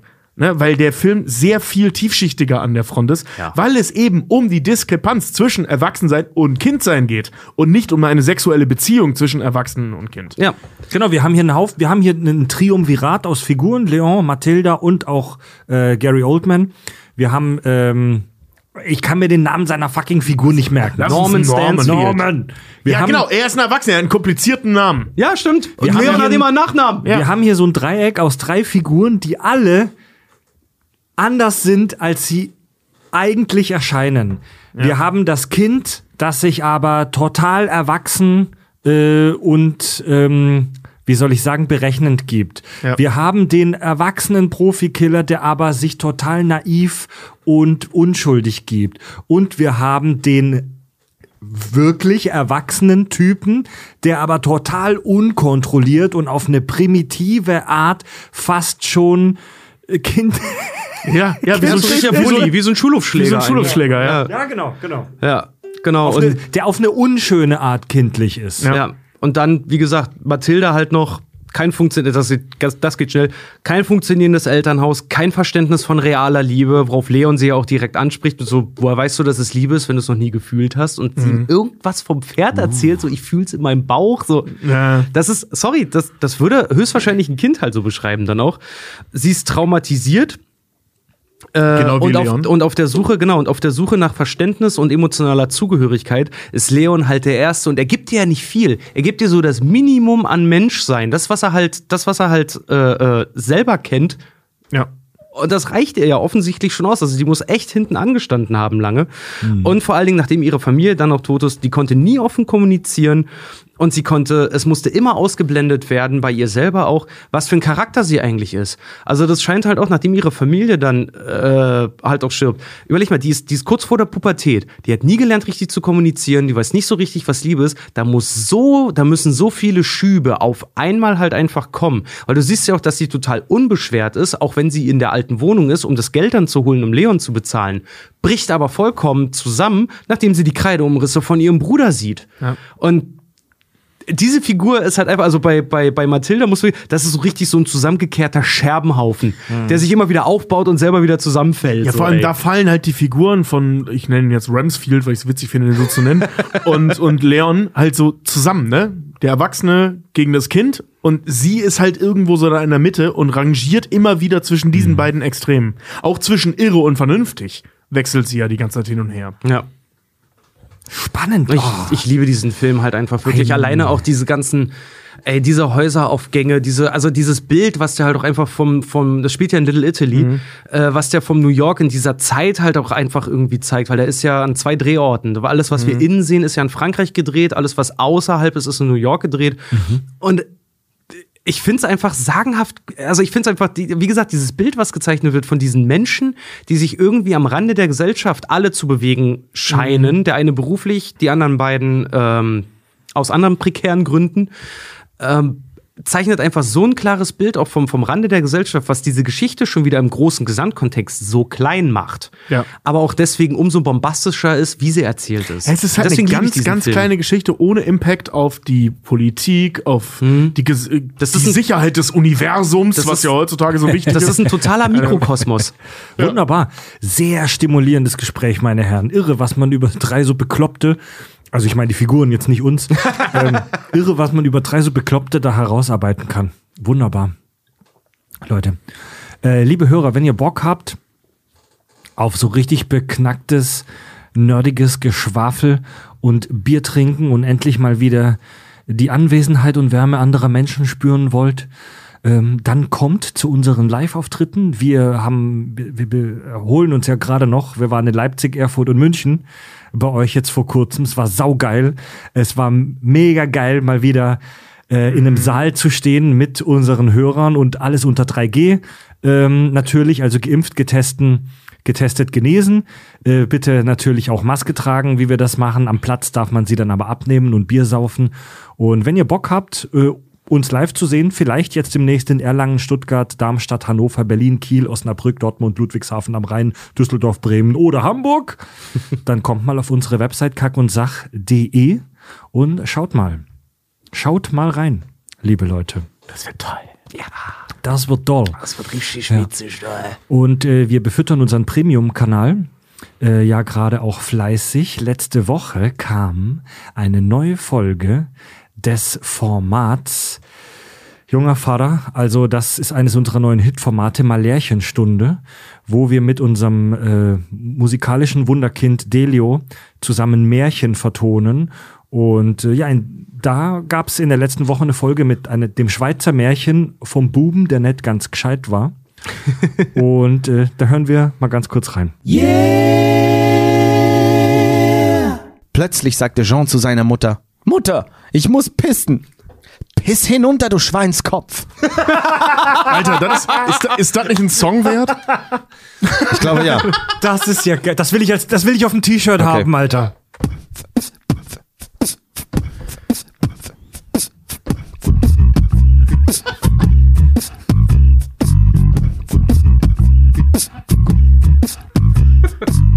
Ich muss mal schiffen. Ich. Äh ich muss mal schiffen. Dann piss hinunter, du Schweinskopf. Ich muss mal schiffen. Du wiederholst dich, sag's nicht zu laut. Ich muss mal schiffen. Dann piss hinunter, du Schweinskopf. Ja, mehr wollen wir noch nicht verraten. Die Malärchenstunde. Äh, und jetzt am kommenden äh, Donnerstag kommt unser äh, Allgemeinschissen-Format Enzyklopapier zum Buchstaben C wie Cameo. Ja. Das ist ein schönes Format, da gehen uns die Folgen nicht aus. Aber doch nach 24 oder fangen wir wieder von vorne Nee, an? nee dann, machen wir weiter, 26. dann machen wir weiter mit dem Kyrillischen. Wie viele, wie viele Buchstaben hat das Alphabet? Äh, 26. Aha. Beziehungsweise 29. Äh, Wenn du die Umlaute mit. ja, äh. Leute, wir kommen zum Hörerfeedback. Stimme schon wegen live. Schreibt uns euer Hörerfeedback über kackundsach.de übers Kontaktformular. Und Lenny schreibt. Ich habe gerade noch mal in eure alten Folgen reingehört, habe alles durch äh, und muss Zeit bis zum nächsten Kack überbrücken. Gerade habe ich die Folge über Idiocracy gehört und direkt mal aus Spaß einen IQ-Test online gemacht. äh, der kostenlos ist, sagen sie jedenfalls vor den 20 Fragen, durch die man sich 30 Minuten durcharbeitet. Nachdem ich dann 9,99 bezahlt habe, kam raus, mein IQ ist 127. Jetzt bin ich mir sicher, dass die Deppen die Welt regieren werden und ich dabei bin. Liebe euch, macht weiter so, Lenny. Ich hoffe, das war der Facebook-IQ-Test, weil du der, der, wir- nur der zählt, ey. Ey, wir machen das mittlerweile wöchentlich. Wie kannst du gerade keinen neuen Content haben?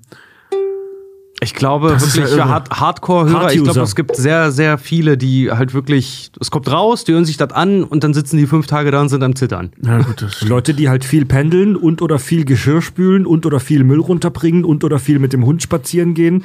Äh, kenn ich, kenn ich, kenn ich. Äh, ja, Matthias schreibt, ich habe die Folge 138, als die Nazis den Film zerstörten, gehört. Zuerst möchte ich sagen, dass Doug ein extrem guter Gast ist, der die Folgen echt nach vorne bringt, immer wieder gerne. Das Thema der Folge war ebenfalls mega interessant und ich habe schon lange auf diese Folge gefie- hingefiebert. Leider ist mir in dieser Folge erstmals der zu hohe Alkoholpegel von Tobi unangenehm aufgefallen. Das war zwar schon oft zu hören, nicht zuletzt letzt bei der epischen Herr der Ringe Trilogie, jedoch fand ich es bei diesem brisanten und auch empfindlichen Thema der Filme in der NS-Zeit äh, tatsächlich etwas unangebracht und schade. Versteht mich nicht falsch, ich liebe euch und mir quillt vor lauter Kack und Sach schon Kot aus den Ohren, aber in diesem Fall musste ich das einfach mal loswerden, ansonsten weiter so und bis nächstes Jahr auf Tour. Das Einzige, was ich jetzt so sagen kann, ist, Humor ist, wenn man trotzdem lacht. Mut, wenn man trotzdem furzt. Ne? ja, weißt du, weißt du, man sollte so ein ernstes Thema auch lustig behandeln können. Ja, ich, ich, ich, genau. Sa das- sagt er jetzt sich, sich rausredend, weil ihm nichts anderes einfällt. Defi- Abgesehen davon war ich nicht der Einzige, der so voll war. Wir waren alle so voll. Bei mir hat es nur gehört. Ja, wir haben ja auch nichts jetzt, wir haben ja auch nichts ver verharmlost oder so, wir haben halt einfach nur gelallt Ja. bei dem Thema. Vor allem Ja. Tobi halt. ja, Das ja. waren sehr viele gerollte Ls da, ja. aber ey, mein Gott, so, ähm, wer das, wer das braucht für seine Facharbeit irgendwann mal, der wird schon die Infos rauskriegen. Das ist wie einen geschwärzten Text lesen. ja, genau.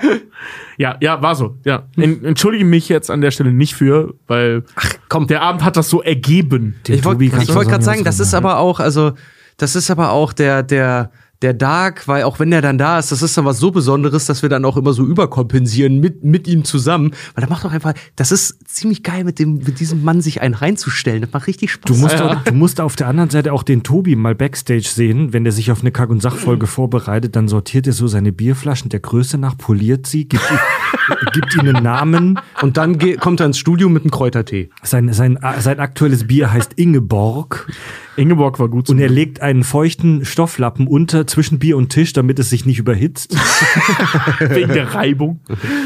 Ja, Leute, eine Hörermail habe ich noch, äh, eine sehr persönliche Hörermail tatsächlich, äh, von der Alicia.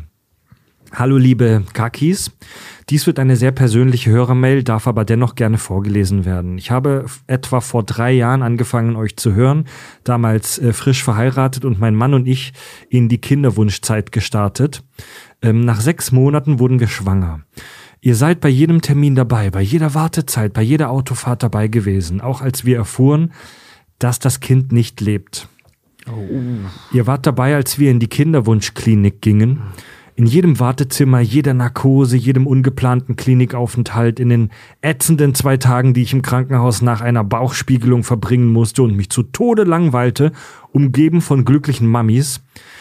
Äh, ihr wart auch bei der zweiten Fehlgeburt dabei.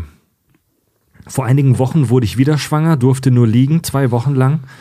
Äh, ihr wart dabei, auch als ich bei den Ärzten warten musste und vor Angst fast austickte, auch als ich erneut erfuhr, dass die Schwangerschaft nicht intakt ist. Und ihr habt mich zum Lachen gebracht, jedes Mal mich abgelenkt, egal wie hart es war. Dafür möchte ich euch danken. Und ich hoffe, eines Tages seid ihr dabei, wenn ich im Krankenhaus liege und auf die nächste Wehe warte und wenn neben mir ein Baby schläft und ich mich beschäftigen möchte. Ich freue mich auf Darmstadt, wird ein geiler Abend. Ganz liebe Grüße, Alicia. Ich drück dir die Daumen, Alicia. Ich dir auch. Auf Ja. dich. Cheers. Ich drück dir ganz, ganz fest die Daumen, wirklich. Und damit, meine, Herren, Meine Herren. Ey, harter Tobak. Wunderbar, ey, dass, ähm, dass man in schweren Stunden die Kakis trotzdem noch genießen kann. Toll. Ja. Ja. Ich finde es sehr rührend und vor allem sehr. Ich weiß nicht, das, das bestätigt so ein bisschen, dass das, was wir hier machen, nicht kompletter Nonsens ist. Wenn nur die Alicia schön. uns hört, dann hat sich's gelohnt. Ja, Ja, ist so. ja, Ist, ist wirklich so. Also, ey, danke für deine Nachricht. Also halt auch so von unserer Stiege aus und wenn wir dir helfen konnten, bitteschön. Der Richard hat ja echt ein bisschen Pipi in den Augen. Ich finde, ich finde, Ja, ich ich fand finde das jetzt auch geil. extrem rührend. Das Ich hatte ist, die Mail das vorher ist auch nicht wirklich, das ist wirklich sehr, sehr rührend. Also äh, äh, nicht nur in unsere Richtung, aber halt auch einfach. Also schön ich muss sagen, geschrieben. äh, Hut, Hut ab, Hut ab äh, vor dir. Das ist a, das so oft zu, so, so oft zu versuchen und dann vor allen Dingen so mutig sein und uns zu schreiben, war jetzt mal so blöde, wie es klingt. Äh, wir haben ja eigentlich damit nichts, nichts am Hut, aber ähm, drei, uns drei ja, Bekloppten das du äh, bist grad, du bist gerade hier mit im Raum. Ja. Und damit kommen wir jetzt zu den. Oh, diese Ukulele. Samantha. Ich nenne meine Ukulele Samantha. Samantha. Wegen Samtrot. ich habe sie poliert. Bis alles samt ab Sehr, war. ich habe sie sehr oft poliert. Bis der Firmes ab war. wenn du weißt, was ich meine. Vor allem von innen, ne? Durch dieses eine Loch da.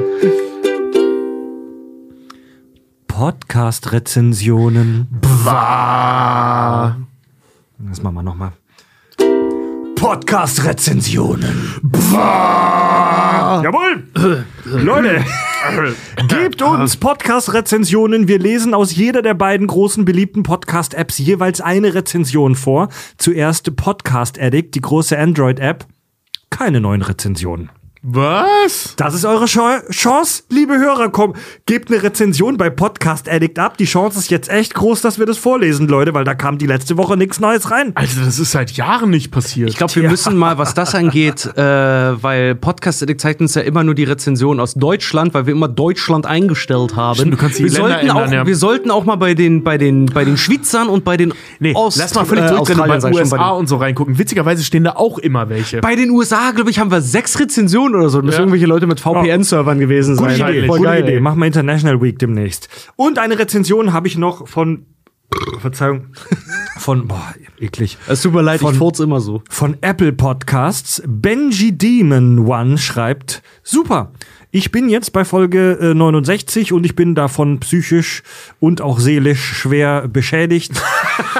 Physisch So vor sein. allem, weil mir von eurem Klugscheiße langsam das Trommelfell platzt und seelisch, weil ich dauernd unfreiwillig Freds Stimme im Kopf habe.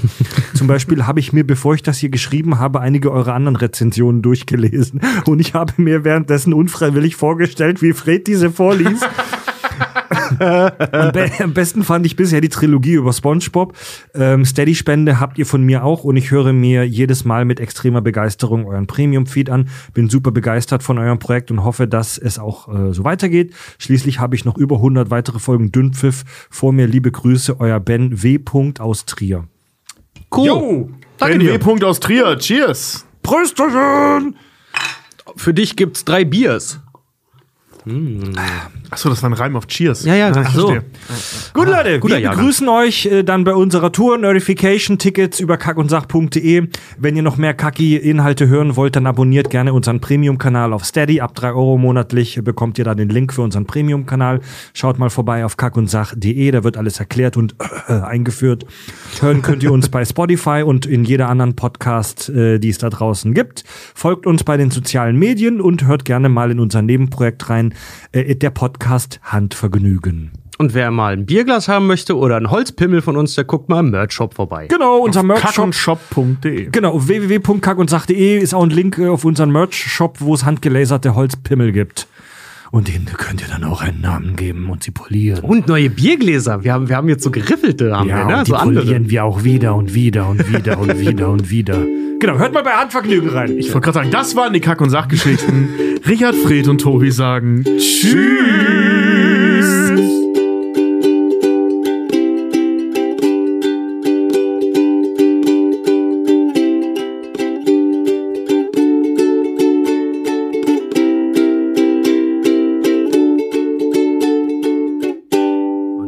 Musste ihn kurz unterbrechen, tut mir leid. er bei der Schleife. Platte hat einen Sprung und wieder und wieder und wieder und wieder. Ob Fred das auch zu Hause dann so macht? Tobi hat, Tobi hat die Verabschiedung gemacht, wie aufregend. Stimmt, das war das erste Mal. Ja. Uh.